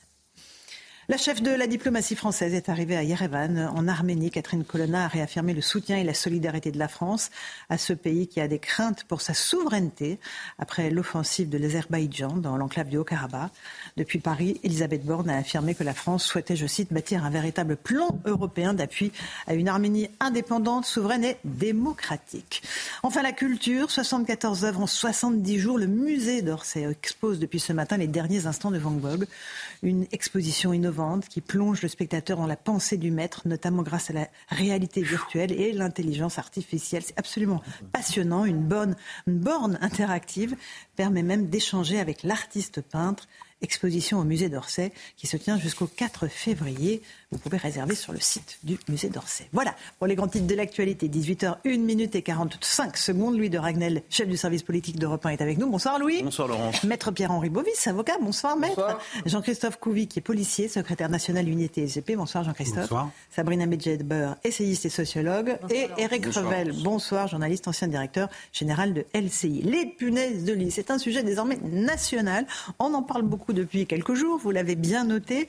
Et le débat a fait irruption à l'Assemblée nationale. Mathilde Panot, la présidente du groupe de la France Insoumise, est même venue avec une petite fiole contenant euh, deux ou trois puces de lit mortes, visiblement, et tant mieux. En tout cas, l'échange a été très musclé entre elle et la Première ministre, Elisabeth Borne. Écoutez la tonalité. Madame la Première ministre, ces petits insectes répandent le désespoir dans notre pays. Faut-il attendre que Matignon soit infesté pour qu'enfin vous réagissiez? Je vous remercie. Il y a des sujets qui ne devraient pas prêter à la polémique et aux diffusions. Un peu de décence, Madame la Présidente. Alors oui, les punaises de lit sont une angoisse pour nos concitoyens qui craignent d'y être confrontés. C'est un véritable calvaire pour ceux qui sont touchés. L'infestation d'un logement peut devenir un enfer pour celles et ceux qui y habitent et les solutions pour s'en débarrasser peuvent être coûteuses. Sur ce sujet, il ne devrait pas y avoir de clivage. Il devrait y avoir une détermination collective pour agir. Alors, Madame la Présidente Panot, pourquoi, une fois de plus, restez-vous dans l'outrance? Voilà, l'outrance. Éric Revel, je vais vous prendre la, la tête euh, entre les deux mains pour dire est-ce que vous auriez pensé que la Première ministre pourrait un jour parler des punaises de lit? Mais non, c'est ça? Alors, Ah oui, c'est un vrai fait, phénomène et ça concerne tout le monde, les, les- les punaises de lit. Mais enfin, euh, enfin, on ne parle plus que de ça, comme si c'était le, le- le- le sujet le Mhm. Mais plus. c'est un sujet de santé Oui, publique, c'est un sujet de Ah bah oui, c'est Mais non, mais indéniable. attendez, moi, ils me font rire, les gens des filles. Quand j'entends Madame euh, Panot Mm. nous expliquer qu'il faut éradiquer la punaise de lit, est-ce qu'elle a demandé euh, son avis à Émeric Caron, l'antispéciste, qui lui ne voulait pas qu'on touche aux moustiques? Vous vous souvenez? Fallait pas, tuer, fallait pas tuer les moustiques. Ah, pas non mais puisqu'on en est là, non, mais- Parce que le, le moustique euh, transporte des maladies. La femelle. Je euh, pense, que pique. même, je, même- je pense que même plus loin, Émeric Caron vous opposerait le droit au logement euh, de la Alors, punaise le de lit, droit au logement, non, mais- qui euh, n'accepterait pas, de se faire euh, expulser de- du logement. Peut-être qu'on pourrait, peut-être qu'on pourrait prendre, non mais peut-être qu'on pourrait prendre le projet plus globalement, le, le- le- le débat, c'est-à-dire. euh, L'arrivée, par exemple, de moustiques tigres dans- en région parisienne. Non, mais là, on parle des punaises, Eric. Oui, mais je vais nous, vous dire pourquoi c'est l'idée. sujet. Pourquoi il y a une recrudescence de punaises de lit Euh, Moi, j'avais cru comprendre que la punaise de lit était plutôt euh, n'aimait pas la lumière. J'écoute les spécialistes, hein, n'aimait pas la lumière, aimait plutôt la chaleur, etc. Bon, on a aussi, on la- a aussi des températures qui, permettent sans doute la prolifération des punaises de lit. climatique. Réchauffement climatique. Traitons globalement l'arrivée du moustique tigre et des punaises de lit. Alors, Louis Dragnet, Voilà, ça c'est un, sujet qui est devenu politique. Non mais clair. pourquoi c'est devenu politique? Pourquoi? Parce qu'aujourd'hui, en Bravo. fait, tout ce qui ne remonte pas au gouvernement ou au président de la République est considéré comme euh, un sujet ne pouvant pas être réglé. Et c'est ça, je trouve, le drame, c'est-à-dire que tous les sujets euh, remontent, doivent aller au sommet de l'État. Euh, et s'ils ne remontent Et donner pas, lieu à une loi. et donner lieu à une, hélas, une loi. J'espère qu'il n'y aura pas de loi. Enfin, je sais aura, que, non, aura. oui, parce qu'il y a une proposition de loi qui a été déposée ce matin par le groupe euh, majoritaire, Majoritaire. euh, Renaissance. Mais, mais, je- mais je trouve ça consternant parce qu'en réalité, ça devrait être traité au niveau local. Et, mais le problème, c'est que le niveau local est tellement impuissant parce qu'on on a retiré des capacités aux maires, aux intercommunalités. Le millefeuille administratif fait que non mais et ça, ça rejoint ce que vraiment ce que je disais au début, c'est-à-dire que le, le drame, c'est que tout est tellement complexifié. euh, au niveau local que tout le monde a besoin que ça remonte au Jusqu'en sommet de l'État oui, pour oui. être réglé. Mais c'est c'est catastrophique sur ce sujet. ce ouais. Mais c'est pas la centralisation. Moi, je je- j'ai pas de problème avec la centralisation. Mm. La- la- le, le problème, c'est qu'en fait, euh, il y, a- il y a une seule personne qui décide d'absolument tout, suis jusqu'aux punaises de lit. Mais et ça fait beaucoup les mots sont sujets. importants. Quand Elisabeth Borne dit ça peut être un calvaire, ça peut être un enfer. oui, bien sûr. Il y a de quoi paniquer. Franchement, déjà qu'on n'est pas très rassuré, Maître Pierre-Henri Bobis. Demande en- évidemment, je- Ça on, une on grande ne nie pas, nationale. on, on ne nie pas le calvaire, etc. Que ça, chaque punaise. Non, mais voilà, on va pas mettre chaque policier derrière chaque On va punaise, effectivement. au policier mais, ensuite. mais non, mais au- au-delà de ça, on a plutôt l'impression. Mission ce soir. Non, nonobstant le Je vous laisse calvaire que, que, que cela peut être, euh, j'ai plutôt l'impression qu'on se sert aussi du prétexte des punaises de lit pour ne pas parler des vrais sujets qui, qui concernent aussi la vie des Français de tous les jours, notamment l'inflation, notamment l'insécurité. Aujourd'hui, on se saisit On du sujet hein. du- des, pu- des punaises de, L'inflation non, mais, des punaises non, mais voilà, des punaises de lit à l'Assemblée nationale. euh, Je trouve que ce n'est pas sérieux. Ce n'est Non. pas un sujet sérieux. Oui, Justement, Non, ce n'est pas un sujet sérieux parce que ça, ça, aurait dû être, ça a dû relever de la compétence des maires, mais certainement pas de l'État. Ce n'est pas l'État maintenant de pondre une nouvelle loi. On va faire un plan Marshall contre les punaises. Pour encore plus entretenir l'inflation législative qu'on dénonce, que tous les professionnels de justice dénoncent parce qu'on se retrouve avec des codes. Je parlais tout, à l'heure d'un code pénal, d'un code civil, etc., qui sont complètement habitables parce que de plus en plus épais. On ne comprend plus rien. Et aujourd'hui, maintenant, côté chaque problème, à chaque problème, à chaque problème, une nouvelle loi. Ce n'est pas possible. Alors, je propose, je propose d'envoyer la CRS 8 parce que de toute façon, il faut qu'ils servent à chaque fois. On les envoie sur, euh, c'est l'agence touriste qu'on les envoie partout. Donc, il faut envoyer la CRS 8. Non, mais plus, enfin, je veux dire, plus sérieusement, les, les, policiers et je pense aussi euh, au personnel de, de, de bah, des, prisons. des, prisons. On est habitué à ça, nous. C'est-à-dire que quand on travaille, on travaille aussi au contact de la misère. Euh, on fait attention à la gale, on fait attention aux punaises, à plein de bestioles mhm. qu'on peut ramener à la maison. Et donc, bah, demander à, entre guillemets, un maton, c'est comme ça qu'on les appelle, hein, mais pénitentiaire, bah, les copains, qu'est-ce qu'ils ont là-bas Chez eux, ils ont des congélateurs et quand ils rentrent, en fait, ils mettent leurs habits dans des sacs en plastique, dans, la, dans, dans un congélateur. Ils gardent ça deux jours, ils lavent après à 60 degrés et ils tournent, ils tournent pour, être, sûr de... pour être sûr de pas ramener ça chez eux. Mhm. Ils se déshabillent sur le palier. En fait, on est habitué. Et moi, moi je me rappelle quand euh, on arrivait euh, jeune policier, on voyait le, les médecins qui nous, pré, qui nous prévenaient et qui nous disaient voilà ce que, sur, sur quoi vous allez être confronté parce que vous allez voir effectivement au contact de tout. Je vous dis la gale. En ce moment, il y a la scarlatine qui revient. Enfin, il y a toutes les, toutes les maladies euh, qu'on avait euh, euh, éradiquées depuis des années et des années qui reviennent à la mode malheureusement. la tuberculose, etc. Et oui, et alors oui, il y a la mondialisation. Oui, il y a un mélange aussi de population et, c'est un fait. Après, on, sans pointer le doigt sur, sur les gens, mais en fait, il y a de l'hygiène. Et je suis désolé, l'hygiène, elle n'est pas au rendez-vous. Et donc, on est quand même aujourd'hui voilà, à se poser des questions sur l'hygiène. prenez le métro. Euh, ah oui, oui, il y a beaucoup d'images sur les réseaux sociaux. Quand je prends le métro, ben, je peux vous dire que l'hygiène, elle n'y est pas. Voilà, les gens, ils sont non plus pas très propres. Est-ce qu'il y en a déjà eu dans les commissariats? Parce que ça touche absolument Alors, en principe, ça se dit pas trop. Euh, mais, mais ça euh, existe Oui, ça existe. Mais même des, des cancres là. Enfin, des, des, des on a des rats, des cafards, des rats qui viennent dans les vestiaires. Moi, ça m'est arrivé, pareil, dans des geôles de garde à vue. À un moment donné, on pouvait, quand on, on, avait des, personnes qu'on auditionnait avec des, des cafards qui se baladaient sur eux. Donc là, on a arrêté, on disait bon, stop.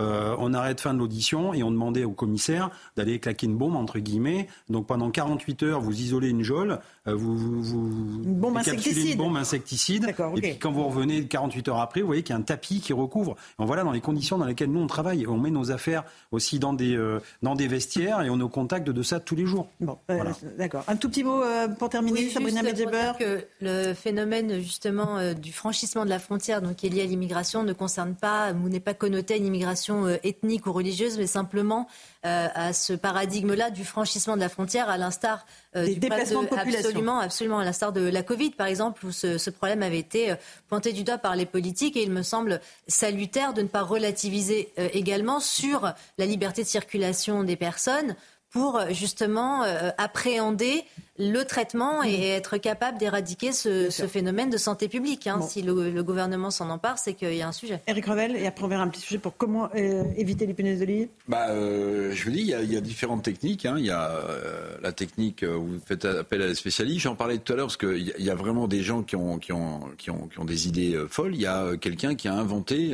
concours de l'épine contre la punaise de lit, des pieds de lit que vous achetez avec une petite gouttière au-dessus. La punaise de lit se déplaçant la nuit, mon cher Jean-Christophe, hmm. n'aimant pas la lumière, elle monte sur votre et lit et la chaleur humaine. dans la goutière. Vous êtes sûr que ça faire des repas. Alors attendez. Oui, mais on n'éradique pas la source. Mais vous savez que les spécialistes, euh, dont Monsieur de Route Bézieux qui était là, expliquent qu'on n'arrivera jamais à éradiquer les punaises de lit. En fait, il y en aura euh, toujours. Ça et l'inflation, on n'y arrivera jamais. Mais alors, on a vraiment pas de bol hein, quand même, hein, parce que euh, là, on est de nouveau sur une vague Covid quelque chose.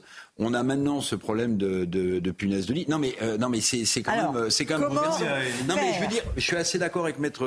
Vous nous déprimez là, Eric. Mais non, mais non, mais attendez. Moi, je parlais d'inflation. Oui, je veux bien parler d'inflation mais les Français, le prix de l'alimentation, des mutuelles de santé, des assurances, du prix de l'essence, des loyers, vous voyez qu'ils n'ont pas d'autres sujets qui les préoccupent ou qui les font paniquer Mais, ça, c'est un vrai sujet. C'est un sujet concernant, qui concerne tout le monde. Je suis d'accord. Mais voilà. Petit manuel euh, mode d'emploi. Le ministre s'en empare et puis avec Yael Benamou et Marie Victoire euh. Arrêtez avec les retraites. On regarde ça ce soir et on l'écoute. Les punaises de lit se sont introduites dans votre logement. Votre premier réflexe sera peut-être d'appliquer de l'insecticide. C'est une très mauvaise idée. Le docteur Mohand Areski nous explique. Aujourd'hui, on en est au stade de plus de 90% de punaises résistantes. Et plus on applique encore de l'insecticide, plus on élimine les quelques-unes qui restent et qui sont sensibles. Donc finalement, on est en train de sélectionner une population de punaises de lit résistantes. Les spécialistes conseillent de tout de suite traiter la chambre. D'abord, la vider de tous les textiles, direction la machine à laver à 60 degrés ou le sèche-linge. Puis aspirer dans les moindres recoins. Enfin, passer de la vapeur brûlante pour les tuer. En une seule matinée, la chambre peut être décontaminée. Vous avez une piqûre, mais vous ne savez pas si cela vient des punaises de lit. Pour les repérer, le docteur nous livre ses conseils. Souvent, euh, elles sont alignées et on va les trouver sur les parties découvertes du corps, le visage, le cou, les bras, les jambes. Les premières infections des punaises de lit ne sont pas liées à l'hygiène, mais au voyage. C'est pourquoi les grands hôtels sont souvent touchés. Voilà, et le médecin qui parlait, et je le dis pour nos auditeurs, avait un masque, ce qui veut dire qu'il y a la résurgence de l'épidémie de Covid aussi par-dessus. Mmh. Évidemment, Et- tout cela. et quand, on- quand, on- Covid. quand il y a un ministre qui me dit qu'il ne faut pas s'inquiéter, la dernière fois qu'on nous avait dit ça, c'était pour la Covid. Pas de panique, a dit le ministre Ah ouais, pour Ouais. la Covid, c'était la même chose. Je me rappelle, on avait, nous, soulevé les problèmes des masques euh, dans des commissions. Et on nous disait, ouais, vous inquiétez pas, euh, tout est prévu. euh, La France, c'est faire face à Oui. toutes les intempéries. euh, voilà. Et donc, en fait, on s'est rendu compte que c'était que du flanc. Et quand on a été, euh, quand on a été impacté par la, par la Covid, ben, avez effectivement, les masques, euh, les pauvres, ils n'existaient Allez, pas. pas de panique. Punchline revient dans un instant sur CNews et sur Europe 1. On parlera de sécurité, un sujet extrêmement important aussi. À tout de suite. 18h17, on se retrouve en direct dans Punchline sur CNews et sur Europe 1. Jean-Christophe Couvier, là, secrétaire national unité SGP. Est-ce qu'il y a un changement de cap euh, du côté de l'exécutif sur euh, la question de la sécurité? On a entendu hier euh, le chef de l'État dire à un de nos confrères de France 3 que les Français ont le droit à une vie tranquille. Est-ce que les sujets régaliens sont en train de faire irruption tout d'un coup? Euh, dans euh, le schéma de pensée du président de la Je pense République? que, alors déjà, déjà oui, j'ai été surpris de dire, euh, enfin d'entendre effectivement euh, que ça y est, c'est plus un sentiment d'insécurité, on est dans la réalité là. hein. Voilà. Donc là déjà, on prend en à contre-pied. En ce moment, c'est normal avec le rugby, mais on prend à contre-pied quand même le, le- du Monsieur Dupont-Moretti, garde des sceaux, qui avait dit que c'était un, un sentiment qu'en fait on se faisait des idées. Bon ben là, je pense qu'on y est, on est dans la matière, on est vraiment dans l'insécurité. Euh, après, c'est une la palissade, hein, parce que oui, les gens le vivent au quotidien euh, dont acte. Et puis on voit bien que maintenant on met le curseur sur, sur, la, sur la sécurité et surtout effectivement le droit de vivre tranquille. Et je, je, enfin, ça fait des mois, des années qu'on le dit que les, les Français ont le droit de vivre sereinement. euh, à la française, euh, de sortir tranquillement, euh, de faire ses courses tranquillement, sans tout de suite être sur ses gardes, de pouvoir, euh, voilà, il y a des endroits encore, euh, je pense qu'il faut les marquer au, au, au- marqueur où on peut laisser euh, sa maison ouverte, euh, sa voiture ouverte sans se faire Il y en a voler. euh, beaucoup sur aujourd'hui en France en fait. Hein sur l'île Dieu, sur une île, euh, Sur une île, petite, euh, voilà. Non, où les gens se connaissent et en fait il y a une confiance mutuelle. Alors il y a encore quelques endroits, mais c'est peau de chagrin, c'est réduit à peau de chagrin. Mhm. Donc là, oui, on sent qu'il y a quand même voilà un- un- une réalité qui vient euh, frapper, il y a un mur de réalité qui vient frapper le, le- justement euh, le- l'exécutif et ils n'ont plus le choix. Et puis il y a aussi toute la question sur les chiffres de l'indélinquance, parce que effectivement le Rassemblement national est monté au créneau cet après-midi à l'Assemblée en disant qu'ils étaient très mauvais ces chiffres de l'indélinquance sur l'année 2022. On va écouter la réponse musclée là encore de Gérald Darmanin qui défend son bilan et en disant ah, 2022 c'est c'est c'est par rapport à- aux années Covid où évidemment la délinquance avait, avait baissé. Vous allez nous dire si c'est vrai ou pas de faire cette comparaison-là. On écoute Gérald Darmanin, ministre de l'Intérieur. Mais vous savez très bien que depuis les neuf premiers mois de l'année, y compris dans votre département qui atteint des chiffres très importants, c'est entre moins 15 et moins 30% de délinquance sur tous les chiffres de la délinquance. Et sur les reconduites à la frontière, Madame la députée, vous le savez très bien, puisque nous avons publié les chiffres il y a un mois, nous avons 14% de reconduites à la frontière en plus. La vérité, c'est que l'insécurité, Madame, c'est ce qui fait monter les voix du Front National. La sécurité, moyens pour la police, c'est ce qui fait que les gens votent pour des partis de gouvernement. Et moi, je suis très heureux je suis très heureux, madame, de pouvoir dire dans ma réponse que oui, je remercie avant tout les policiers et les gendarmes qui font un travail exemplaire. Bon, là-dessus, il, il- il- il est, il, est, il, est, il est nickel, le ministre de l'Intérieur sur le soutien aux forces de l'ordre, on est d'accord hein. Oui, bah, enfin, je veux dire, il est constant là-dessus. On peut pas, on peut pas critiquer. Il a toujours été dans la constance. Dès que le, le- le- la police ou la gendarmerie euh, est attaquée, c'est vrai que là-dessus, il monte les crocs et, et tout de suite, il vient défendre les fonctionnaires. Ça, là-dessus, on, on peut pas, on peut, on peut pas lui reprocher. Maître Bovis, en revanche, sur les chiffres, vous avez quelque chose à dire? Oui, parce que le- en, fait, si vous voulez, le discours de, de Gérald Darmanin est très politique euh, et euh, entretient aussi une confusion sur la notion de justesse, parce que ce que dit Gérald Darmanin n'est pas audible. si vous voulez. C'est que peut-être qu'il a raison sur les chiffres, peut-être qu'ils ont baissé, euh, très bien, grand bien lui fasse. Mais quel est le sentiment des Français Quelle est l'idée que se fait d'un Français aujourd'hui lorsqu'il sort dans la rue? Est-ce qu'il se sent en sécurité parce que justement les chiffres ont baissé? Ou alors est-ce qu'il se sent en insécurité parce que tous les jours, il se voit passer des faits divers? J'entends Gérald Darmanin dire oui, mais très bien, regardez, euh, le, pourcentage de personnes reconduites à la frontière qui étaient sous UQTF a augmenté. 14%. 14%. Très bien. C'est, dont acte, c'est peut-être vrai. Mais que dit-on de cet Algérien sous OQTF en 2022, depuis 2022, qui a agressé, torturé, euh, ces actes de barbarie hmm. ignobles, qui a violé une sexagénaire Où ça? C'était euh, à Versailles. C'était, à Versailles. Donc L'argument de Gérald Darmanin aujourd'hui n'est pas audible. Il est peut-être juste, sans doute. il est peut-être juste, mais il n'est pas audible. Mhm. Pour notamment les Français qui nous regardent et qui constatent désemparés, désespérés de voir la délinquance pour eux. Mhm. C'est un sentiment. La délinquance montée. On se dit aujourd'hui, est-ce que je peux sortir à Nice aujourd'hui à 22 ou 23 heures ou à minuit euh, en toute sécurité. La question se pose. La question se pose, mais dans, dans, toutes les grandes villes, que ce soit Paris, que ce soit Nice, que ce soit Marseille, et même dans les petites Lyon, malheureusement. Et même dans les petites Sabrina Medjeber, vous voulez rajouter quelque chose à mon Oui, euh, je pense que ce chiffre de 14% n'est pas un chiffre grandiloquent dont le ministre sur les OQTF, prévaloir absolument des, euh, sur effectivement l'exécution des OQTF quand on sait qu'en Allemagne, euh, on avoisine les 60% et que la moyenne européenne est de 40%. Donc je ne crois pas que... C'est simplement une augmentation de 14% de l'exécution, mais le, chiffre doit rester en dessous de 10%. Exactement. D'accord, oui, oui. vous avez raison de le préciser, Louis. En tout cas, c'est pas grandiloquent. 9% d'exécution des OQTF, euh, c'est pas grandiloquent. Euh, et donc, il me semble que Gérald Darmanin devrait plutôt revoir à la fois la politique de, de sécurité dans sa globalité et pas simplement euh, euh faire de la communication, parce qu'encore une fois, euh, les faits délinquentiels sont tellement graves euh, en France, comme disait euh, Pierre-Henri, c'est pas simplement les grandes conurbations francilienne, c'est l'ensemble du territoire qui est touché à la fois par le narcobanditisme, à la fois par le narcoterrorisme. Et j'insiste là-dessus parce que récemment à Marseille, il y a eu une fusillade sur une école où les enfants se sont retrouvés en dessous des tables en train de vomir parce qu'ils ont été traumatisés d'entendre euh, ces coups de feu. La professeure, elle est également euh, sous suivi psychologique. Donc Gérald Darmanin, quand il avance des chiffres comme ça, je crois qu'il est un peu déconnecté de la réalité que subissent les Français, mais pas simplement, encore une fois, dans les grandes villes. C'est partout. Philippe Monguillot, c'était à Nîmes, exactement. Euh, notre monsieur, un autre Philippe qui est sorti de chez lui à, congé, à, Condé, pardon qui avait demandé à trois personnes de, se taire simplement parce qu'elles faisaient du bruit à 22 heures.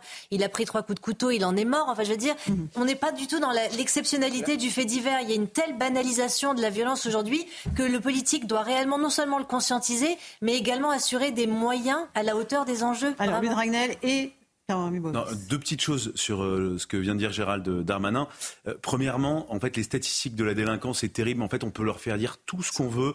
Vous exhumez les violences intrafamiliales, vous voyez une hausse, ça peut, alors que la délinquance générale peut baisser. Bref, vous prenez ce que vous voulez globalement, et que vous soyez de gauche ou de droite, vous pouvez à la fois dire que le ministre de l'Intérieur a un bilan excellent, ou à la fois dire que son bilan est calamiteux. Donc moi, si j'étais le ministre de l'Intérieur, je sortirais de ce débat sur les statistiques, euh, puisque de toute façon, par ça fait depuis la nuit des temps, les ministres de l'Intérieur, j'ai travaillé au ministère de l'Intérieur, je vois, j'ai fait des fiches hein, pour euh, des argumentaires pour expliquer, trouver le, le, chiffre qui va, bien, ça. voilà. Et à mon avis, il faut sortir de ça, parce que. Gérald Darmanin, il peut euh, s'appuyer sur mm. une forme de bilan, notamment dans le déploiement de moyens. Euh, hier, mm. il a quand même annoncé, alors euh, tout le monde dit que c'est peut-être pas suffisant, je sais pas quoi, mais de fait, il a annoncé la réouverture de 238 brigades de, gendarmerie, certaines mm. fixes, certaines mobiles, mais globalement, c'est plutôt du plus. il a rééquipé la, police nationale avec de nouvelles voitures. Alors il y a des choses qu'on peut toujours faire mieux, différemment, mais globalement, il peut s'appuyer sur des choses qu'il a faites, et je trouve bizarre et dommage et assez contre-productif qu'il s'appuie sur les statistiques de la délinquance. Deuxièmement, ah oui, euh, deuxièmement sur le, mais il y avait deux par. Ah mais je sais, de, grands spécialistes 1, 2, 3. On va s'arrêter à deux. Allez-y Louis. mais je ne vais pas aller plus loin, je vous assure. mais... Allez-y. deuxièmement, euh, non sur les, les, chiffres de l'immigration, euh, ce qui est si on prend euh, les chiffres complets, certes, oui, il y a une augmentation des expulsions, mais il y a une explosion des arrivées. Euh, donc en fait, en valeur réelle, globalement, il y a quand même plus de clandestins qu'avant. Euh, puisque comme il y a plus d'arrivées et moins de sorties, même si vous augmentez les sorties, euh, il y a toujours plus qui Allez, arrivent. mais, euh, Je sais pas si c'est clair, mais Non, mais- mais si, non, si, c'est pas si, clair c'est du clair, tout. c'est clair, Non, mais parce clair. que vous avez Non, envie que c'est j'arrête de clair. parler. Non, non, c'est très clair. C'est pas faux. Vous lisez dans je les suis d'accord. Moi, je suis d'accord avec Louis. Je vais, je vais compléter. C'est qu'on ne peut, on ne peut pas, on ne peut pas, on ne peut pas opposer à un sentiment une logique comptable. Et aujourd'hui, Gérald Darmanin répond à un sentiment par une logique comptable en annonçant des chiffres. Mais je veux dire, les chiffres, il peut les crier aussi fort qu'il veut. Si le sentiment que vous avez en face ne correspond pas à la logique du chiffre qui- que- qu'on vous affiche, euh, ça Oui, ne mais moi- changera rien. Ça ne changera strictement Non, il rien. faut arrêter Donc, avec il l'histoire de sentiment. C'est plus un sentiment, c'est une réalité. non mais attendez, non mais attendez, pour C'est ceux une qui, réalité, pour ceux qui ne se sont jamais fait encore agresser et on touche du bois pas pour, beaucoup, on, hein. on touche du bois pour ces personnes, ça reste un sentiment en se disant si je sors dans la rue, est-ce que voilà, je- Mm. attention. Mais du coup cette logique comptable ne crainte. permet pas de répondre à la crainte. Enfin, et donc effectivement, il faut répondre. Et je suis d'accord avec lui, avec les moyens qui sont, dévo- qui sont déployés, avec les solutions qu'on peut mettre sur la table pour justement ne pas annoncer 14% de, euh, de, de, de, de- de QTF euh, euh, remplis, mais euh, arriver peut-être à 60, 70%. En tout cas, annoncer les moyens que l'État peut mettre en place, l'application notamment aussi des lois, parce qu'il faut quand même, on parlait d'inflation législative, on a quand même un socle de lois suffisamment solide aujourd'hui pour répondre à une très grande problématique euh, du quotidien. Et ensuite, voir justement quels sont les Alors- moyens qui permettent de répondre aux attentes des Français. Le policier, euh, oui, alors Jean-Christophe Couvi peut-être quand même là-dessus Oui, non, mais encore une fois, les chiffres, alors moi, je, on ramène tout, on aime bien tout ramener aux moyennes. Je pense que les gens ne sont pas que des moyennes. Euh, c'est aussi des individus. Et les individus, je suis désolé, quand on regarde, nous, on est au contact de la population, on n'a pas l'impression que d'un seul coup, ça y est, la population se sent en sécurité partout. Alors, les débats de chiffres, c'est très bien, c'est très, euh, très techno. Euh, euh, je sais pas si d'ailleurs tout le monde, tout le monde se rend compte, parce qu'en fait, c'est toujours des chiffres de l'année d'avant par rapport à une année d'avant. Donc, quand on dit 14%. Là, c'est 2022. Voilà, 14% par rapport à rapport à l'année d'avant, mais 2021. quand on part de très bas, forcément, bah, euh, on remonte un petit peu, mais il y a encore une, une marge. Après, euh, tout, tout, encore une fois, tout n'est pas que du prisme de la police. On voit bien qu'on y met des moyens. Euh, on essaye effectivement de reprendre le terrain, là où depuis des années on l'avait un peu laissé tomber. Mais encore une fois, c'est une chaîne judiciaire. C'est-à-dire qu'il y a la police, mais il y a aussi la justice, euh, il y a la prévention. Enfin, je veux dire, c'est pas qu'un combat sur un seul prisme, il y a plusieurs prismes à voir. Voilà. Après, effectivement, on part de très loin. Donc euh, oui, c'est la méthode Coué, c'est c'est ça, c'est je rèpète, euh, tout va bien, on va bien, dormez tranquille, bonnes gens. Oui, euh, on, c'est ce que faisaient les sergents de ville au les Moyen points de Âge. ville, c'est pour ça Voilà. qu'il y a de la violence. Donc euh, c'est parce qu'on agit en fait qu'il y a des règlements de compte. Voilà. Tout est- Et le président de la République lui dit lui-même, hein, d'ailleurs, hier, il a dit, il a Il dit, l'a dit. euh, là où il n'y a pas de présence euh, de l'État, effectivement, il y a de la délinquance. Bon, ben voilà, c'est ce que je disais tout à l'heure, c'est une, une en C'est normal. euh, Donc, quand on laisse donc le ça veut dire que quand on laisse le champ libre, euh, la délinquance vient. C'est pas parce que l'État est en train de gêner les trafiquants. Bah, ça, veut, ça veut dire surtout, c'est que quand vous n'êtes pas là, effectivement, vous laissez, vous laissez un vide. La place, et oui, ce oui, vide-là, il se remplit parce que la nature est comme ça, la société est comme ça, et la délinquance, elle a toujours un temps d'avance par rapport à la loi, par rapport justement à la législation et à la réponse policière. Sabrina. Juste pour terminer, il me semble crucial que Gérald Darmanin comprenne la doctrine sociale et anthropologique des délinquants avec euh, à la fois leurs valeurs et leurs méthodes. Sans diagnostic culturel, il ne peut pas y avoir d'action politique réelle. Alors, Eric Revel, le mot de la fin. Eh ben moi, je suis euh, content de voir que le président de la République s'est métamorphosé en président des constats. Vous voyez, euh, au bout de six ans de pouvoir, le président de la République constate qu'il y a un problème de sécurité en France. Le président de la République constate que les Français ont le droit de vivre heureux et en sécurité. Une vie tranquille. C'est Le droit à la vie une vie tranquille. tranquille, c'est c'est absolument Ouais. euh, formidable. Mais euh, moi, je ne fais pas de procès d'intention. 238, 238 brigades mobiles euh, ou, euh, ou, 142. euh, très bien. Mais 96 fixes. vous avez vu que ça, ça va se déployer jusqu'en Ouais. 2027.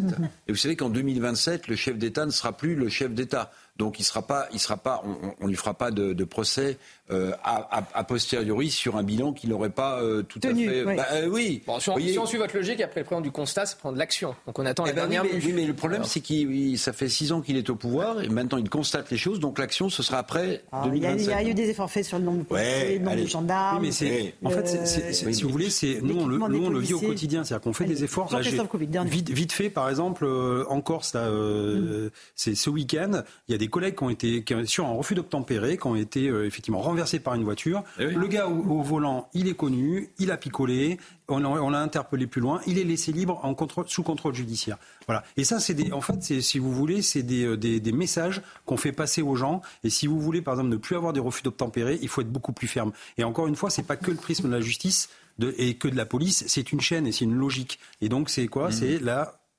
politique pénale. voilà, on y revient encore une fois et donner les moyens. Effectivement. Allez, 18h30 euh, et quelques secondes lors du rappel des titres de l'actualité sur CNews et sur Europe 1 avec Augustin Donadieu. La Nation rend hommage en ce moment même à l'historienne Hélène Carrère d'Ancos dans la cour d'honneur des Invalides. La cérémonie est, présidée par Emmanuel Macron. Hélène Carrère d'Ancos a été la première femme à la tête de l'Académie française, dont elle a été membre à partir de 1990, avant de devenir secrétaire perpétuelle de l'institution à partir de 1999. Elle s'est éteinte le 5 août dernier à Paris à l'âge de 94 ans. L'émotion pour Anne Lhuillier à la sortie de son université en Suède, applaudie par ses élèves. La scientifique s'est vue décerner avec son confrère Pierre Agostini le prix Nobel de physique 2023. Les physiciens ont été récompensés pour euh, leurs travaux sur des lasers ultra rapides qui permettent de comprendre les mouvements des électrons dans les atomes et les molécules.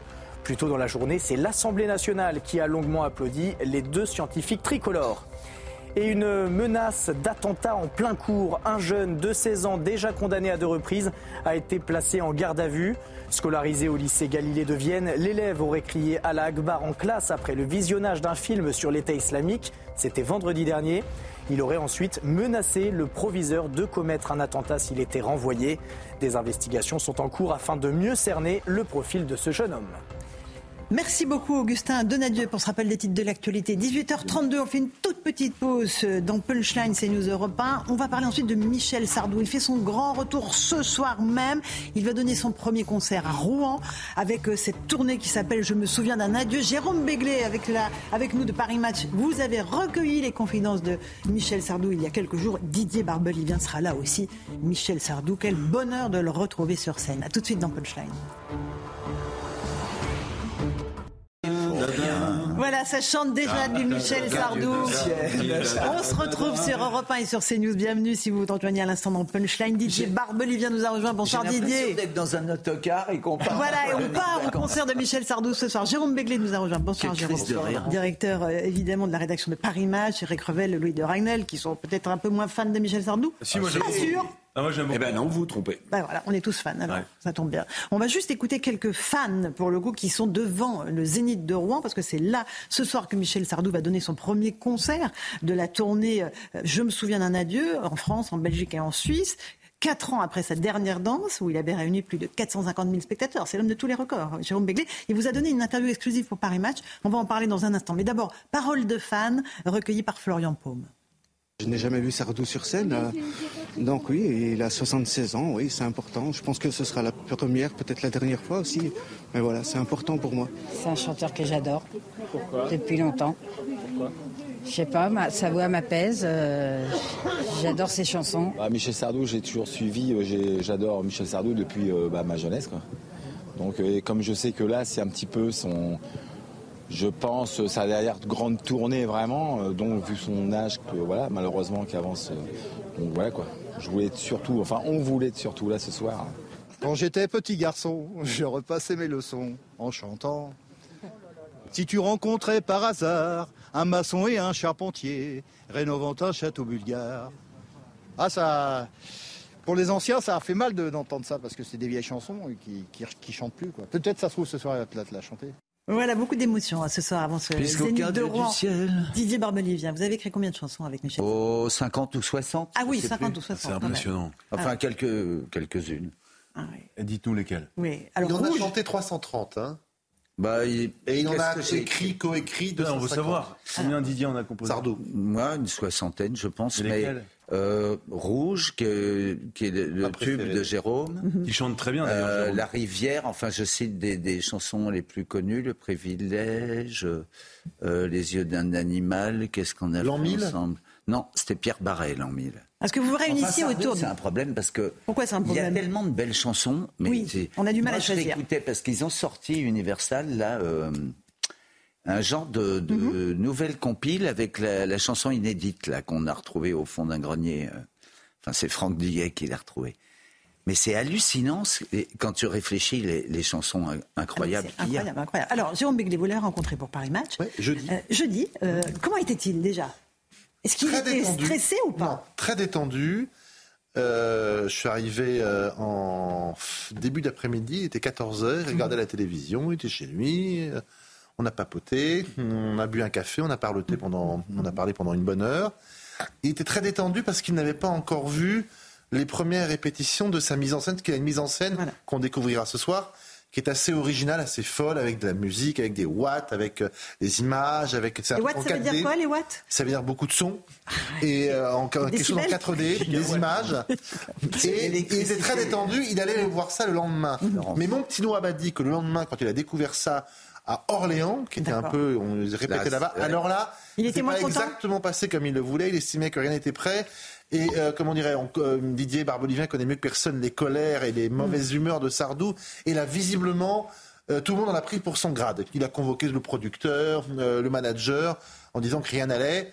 Et donc ce soir, on va avoir le, le- le- le dévoilement, si je puis dire, de cette mise en scène que lui-même euh, estime être très originale et très audacieux. Ce qui vous dit dans Paris Match, je n'ai jamais autant répété que pour ce spectacle. Ce qui m'inquiète un peu, c'est la mise en scène très ambitieuse euh, que je- que j'ai imaginé. Un spectacle en quatre dimensions, du jamais vu. Je ne voulais à aucun prix revenir avec l'orchestre et moi devant un smoking, ne papillon. C'est terminé, je change. Il a cette capacité-là à se renouveler à 76 ans. Jérôme. Bah, la preuve, il y a 5 ans, il envoyait balader la musique pour embrasser une carrière théâtrale. Donc Sardou, c'est cette capacité formidable à dire euh, je suis le dernier grand chanteur français parce que euh, Aznavour et euh, Hallyday sont morts et puis euh, Dutronc, euh, Mitchell, Goldman sont à la retraite ou quasiment à la retraite. Et alors qu'il était le, le dernier des Mohicans, si je puis dire, hop, il dit ben, j'arrête tout parce que j'en ai marre, parce que j'écris toujours la même chose, parce que ma voix est plus celle-ci, et je vais au théâtre. Et puis cinq ans après, réflexion faite, il s'est dit finalement la scène c'était pas si mal, j'y retourne. Donc il a cette capacité à changer. Et d'ailleurs quand vous écoutez euh, euh, sa- son répertoire, c'est 350 chansons, euh, c'est jamais dans le même thème, c'est jamais euh, la même musique. Euh, il a su accélérer, freiner, épouser l'air du temps, euh, parfois le précéder, et c'est ça qui fait que euh, à 76 ans, bientôt 77, il remonte sur scène avec des chansons qui ont parfois 40 ans d'âge et elles font danser euh, et chanter deux ou trois générations. Et c'est extrêmement rare, ça, Didier Barbelivien, évidemment. Oui, mais surtout parce que je pense qu'il a eu, euh, comment dire, des chansons presque d'anticipation. C'est euh, Vladimir Ilitch, là, que vous chantiez tout à l'heure, comme des bossus, là. Allez-y, allez-y. Euh, c'est. On va écouter quelques Quand on écoute les paroles, euh, c'est dément. Moi, je réécoutais hier matin un truc, parce que je réécoutais ce disque là, qui est sorti chez Universal. Vous vous souvenez de la débandade? Non, personne ne se souvient de ça. Euh, tu écoutes les paroles de la débandade, tu prends peur. C'est carrément ce qui se passe aujourd'hui. C'est hallucinant. Parce que, ah oui, le texte. il est très sévère sur l'époque, hein, d'ailleurs. hein. Il, il dit qu'il déteste Paris, qu'il quitte Paris, Jérôme Béglé, qu'il en a marre de ce siècle, qu'il déteste le féminisme. Il est assez cash, comme toujours, euh, Michel Sardou. Alors, on peut pas dire qu'il soit caché derrière son petit doigt pour dire les choses. Euh, son franc-parler est connu depuis longtemps. Et euh, bon, il, a dit, il a cette phrase très drôle dans l'interview. Il dit euh, euh, Je ne suis pas miso- misogyne, j'adore les femmes comme Guitry. Bon, donc, euh, Ça, chacun tu- prendra tu ça connais comme la phrase de. Guitry, je suis contre les femmes, tout contre. Voilà. Et il rapporte que, c'est- alors, s'il y avait une phrase de Guitry que je connaissais, mais lui prétend qu'elle a été, que c'est, qu'il- que Guitry l'a dit lors d'un déjeuner avec son père. Et euh, euh, Guitry apprend que Yvonne Printemps est partie avec Pierre Freinet. Il dit ah bah maintenant. je- euh, il sait de quoi je me contentais. Bon, Euh, Terrible. terrible. Je suis, Depuis, je- depuis, MeToo est passé. euh, il a des propos à la fois euh, naturels, cash, en même temps, si vous voulez, il ne choque plus le bourgeois, il trouve Emmanuel, euh, Emmanuel Macron bizarre, oui. et il ne se lance pas dans une interprétation politique excessive. Et c'est ce que les gens aiment chez Sardou, c'est qu'il ne parle pas simplement de son petit milieu, de sa chanson, de lui-même, de ses affres, etc. Il dit, moi tout va bien, j'ai tout réussi, je suis heureux, et il a un regard assez amusant, assez libéré euh, sur l'époque. Et c'est ça qui fait aussi les artistes, c'est ça qui fait qu'on les suit euh, décennie après décennie. Eric Revel, quelle est votre chanson préférée de Michel Sardou Alors en moi, écoute au moins une, là. Alors, j'ai j'ai un chanteur préféré, je ne vais pas faire euh, le démago. Moi, je pense que c'est aussi un monstre sacré, c'est Serge Lama. Je suis un fan absolu de Ouais, Serge mais il y a Lama. des très belles chansons. Serge Chauvier, Serge Lama. Mais ma chanson préférée, je De regardais Sardou. de Sardou, c'est La Vieille. Elle a des cerises sur son chapeau, la vieille. Elle se fait croire que c'est l'été. Au soleil, on se rend, se sent rassuré. Il paraît que la dame a la faute. A dit, da, da. Non, C'est qu'elle magnifique. fait son boulot. C'est pas, c'est pas la plus connue peut-être, Non. mais j'adore la vieille. Moi, C'est j'aime une très belle chanson. la Non, Didier. Ouais. C'est une chanson écrite avec Gilles Thibault. Michel l'a écrite avec un Gilles Thibault. C'était l'auteur de Que je t'aime, entre autres. mais où c'est l'auteur de Je vais t'aimer aussi, avec Michel.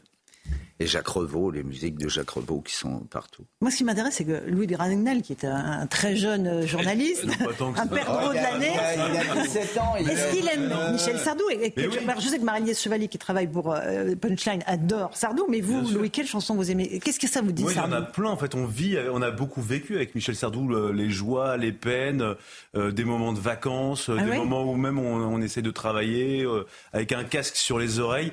Et, et moi, je trouve surtout que c'est, il incarne une, une France qu'on ne voit plus et qu'on aimerait bien revoir. C'est-à-dire Euh, C'est une forme de nostalgie en fait, Euh, parce que c'était, il y a à la fois de la légèreté, sentiment de puissance, on voyage. euh, il y a parfois des chansons tristes, il y a de la mélancolie, il y a, il y a toutes ces émotions qu'on voit objectivement quasiment plus dans les, les nouveaux artistes. Puis moi, ce qui me fascine, c'est cette longévité. C'est-à-dire que c'est des chansons. Honnêtement, quelles chansons produit-on aujourd'hui? Est-ce qu'il y en a une qu'on chantera encore à tue-tête dans 40 ans? Je, je suis pas sûr. Non. Et, et- et- et- et parce qu'il y a des paroles, alors toutes, il y a pas- il y a- les textes sont pas tous incroyables, mais il y a, il y a des vrais textes. Non, y a- Barbelivien Non, mais, vous, hein. mais objectivement, Non, mais... mais- il y a des textes qui veulent dire quelque chose, qui évoquent euh, une, une partie de l'histoire. Je sais Mhm. pas, je pense même, euh, elle a, elle a choqué cette chanson, mais euh, le temps des colonies, elle a choqué, mais elle dit beaucoup de choses. Euh, Afrique à Dieu, ça dit beaucoup de choses. Il y a, et, et donc Le France, voulez, le France. le France, Le et le France au-delà du bateau. Et, Bien et- sûr, bien sûr, C'est toute bien c'est une partie Ouais, de l'histoire bien de. France. Et en fait, c'était des chansons puissantes qui voulaient dire quelque chose. Et, et c'est pas de la musique, euh, si vous voulez, de, de, de Non, mais- euh, non, mais euh, vous voyez, qui, qui Alors, font juste l'effet les- d'un été, quoi.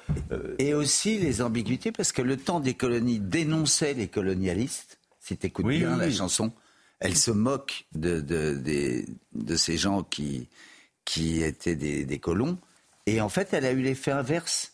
C'est-à-dire, les gens se sont dit, mais non, euh, il fait l'apologie de. C'est le contraire.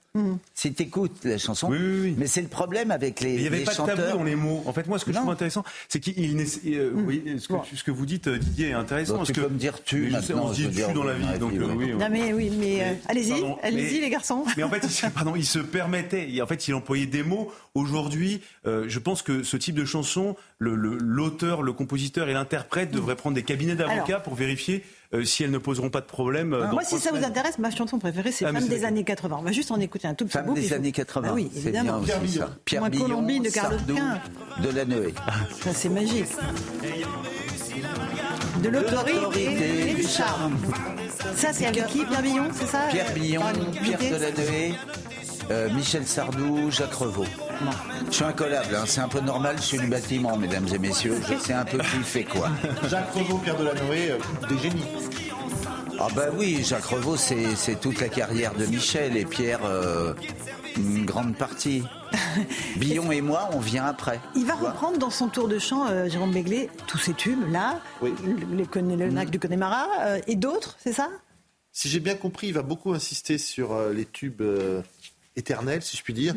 Et évidemment, il va prendra, il prendra des quelques chansons plus, plus, plus jeunes. Mais euh, les gens viennent pour le lac du Connemara, pour Vladimir Ilitch, pour, euh, pour tout ça. En fait, quand vous, quand vous y réfléchissez, si on devait chacun écrire sur un bout de papier des chansons de Sardou, on en trouverait 50 chacune. Donc chacun on est capable de chanter. Il y a des chansons d'albums euh, qui sont réservées à la scène, qui sont sublimes, hein, juste sublimes. Nous, on aime les lacs du Connemara. Il en parle, Jérôme Béglé, d'ailleurs, de la Euh, polémique Verdun. avec Juliette Oui. Armanet. Il balaye ça d'un revers de la main. Oui, il est très élégant. Il dit voilà, bon, bah, c'est fait, c'est pas la peine d'aller euh, plus loin. Je la connaissais pas, elle s'est excusée. Maintenant, dit-il, il y a quand même des mots qu'il faut pas employer quand on critique une chanson. On a le droit de pas aimer une chanson, mais dire que c'est fait pour. euh, que c'est dégoûtant ou que c'est fait pour faire plaisir à tous, euh, c'est un peu excessif. Ouais, mais ça enfin, fait il lui en veut pas, et fin de l'histoire. Et il ne compte pas surfer sur cette polémique qui, à la fin, quand même, lui a porté plutôt bonheur, parce qu'il a revendu, notamment en streaming, beaucoup de, de lacs du Connemara, et il s'est découvert des fans qui, jusqu'ici, n'étaient pas encore Évidemment, outés. ça a fait un carton. Vous avez composé Rouge, euh, Mhm. vous avez écrit Rouge. On va juste écouter le début de Rouge. Euh, Louis Dragnel voulait vous poser une question là-dessus. Avec la voix de, de, de Jérôme par-dessus. Je peux vous faire Vladimir Ilitch, c'est plus dans ma tessiture. Parce que c'est sublime là aussi. Comme le vin de Bordeaux. tête étoilée.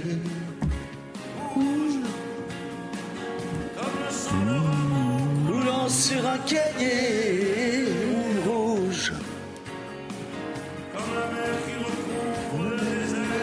Le refrain. Voilà. Non, c'est reparti sur le couplet. Alors, Didier Barbelivien, ça c'était. Ah, Comment elle est née cette chanson-là Elle est née euh, d'un départ que j'avais apporté à Michel et il a cette qualité euh, de savoir, euh, comment dire, euh, extrapoler autour de, de quelques phrases. Très souvent, quand on a fait des chansons tous les deux, et on en a fait quand même pas mal, on n'a jamais écrit ensemble, jamais. On s'est échangé les copies. Moi, je faisais une version de la chanson, il en faisait une autre, je retapissais, il re-retapissait. Et à la fin, on avait une chanson complète. Et moi, c'est ça qui m'impressionne. Pre- et Vous m'impressionnez presque plus que lui parce que vous avez composé pour euh, énormément d'artistes. Oui, mais je, je trou- je trouve pas ça particulièrement impressionnant. non, mais à chaque fois, il faut trouver mais- les idées, il faut trouver les, Ben oui, mais- les airs, les rythmes, les mélodies, il faut oui, trouver mais- les paroles.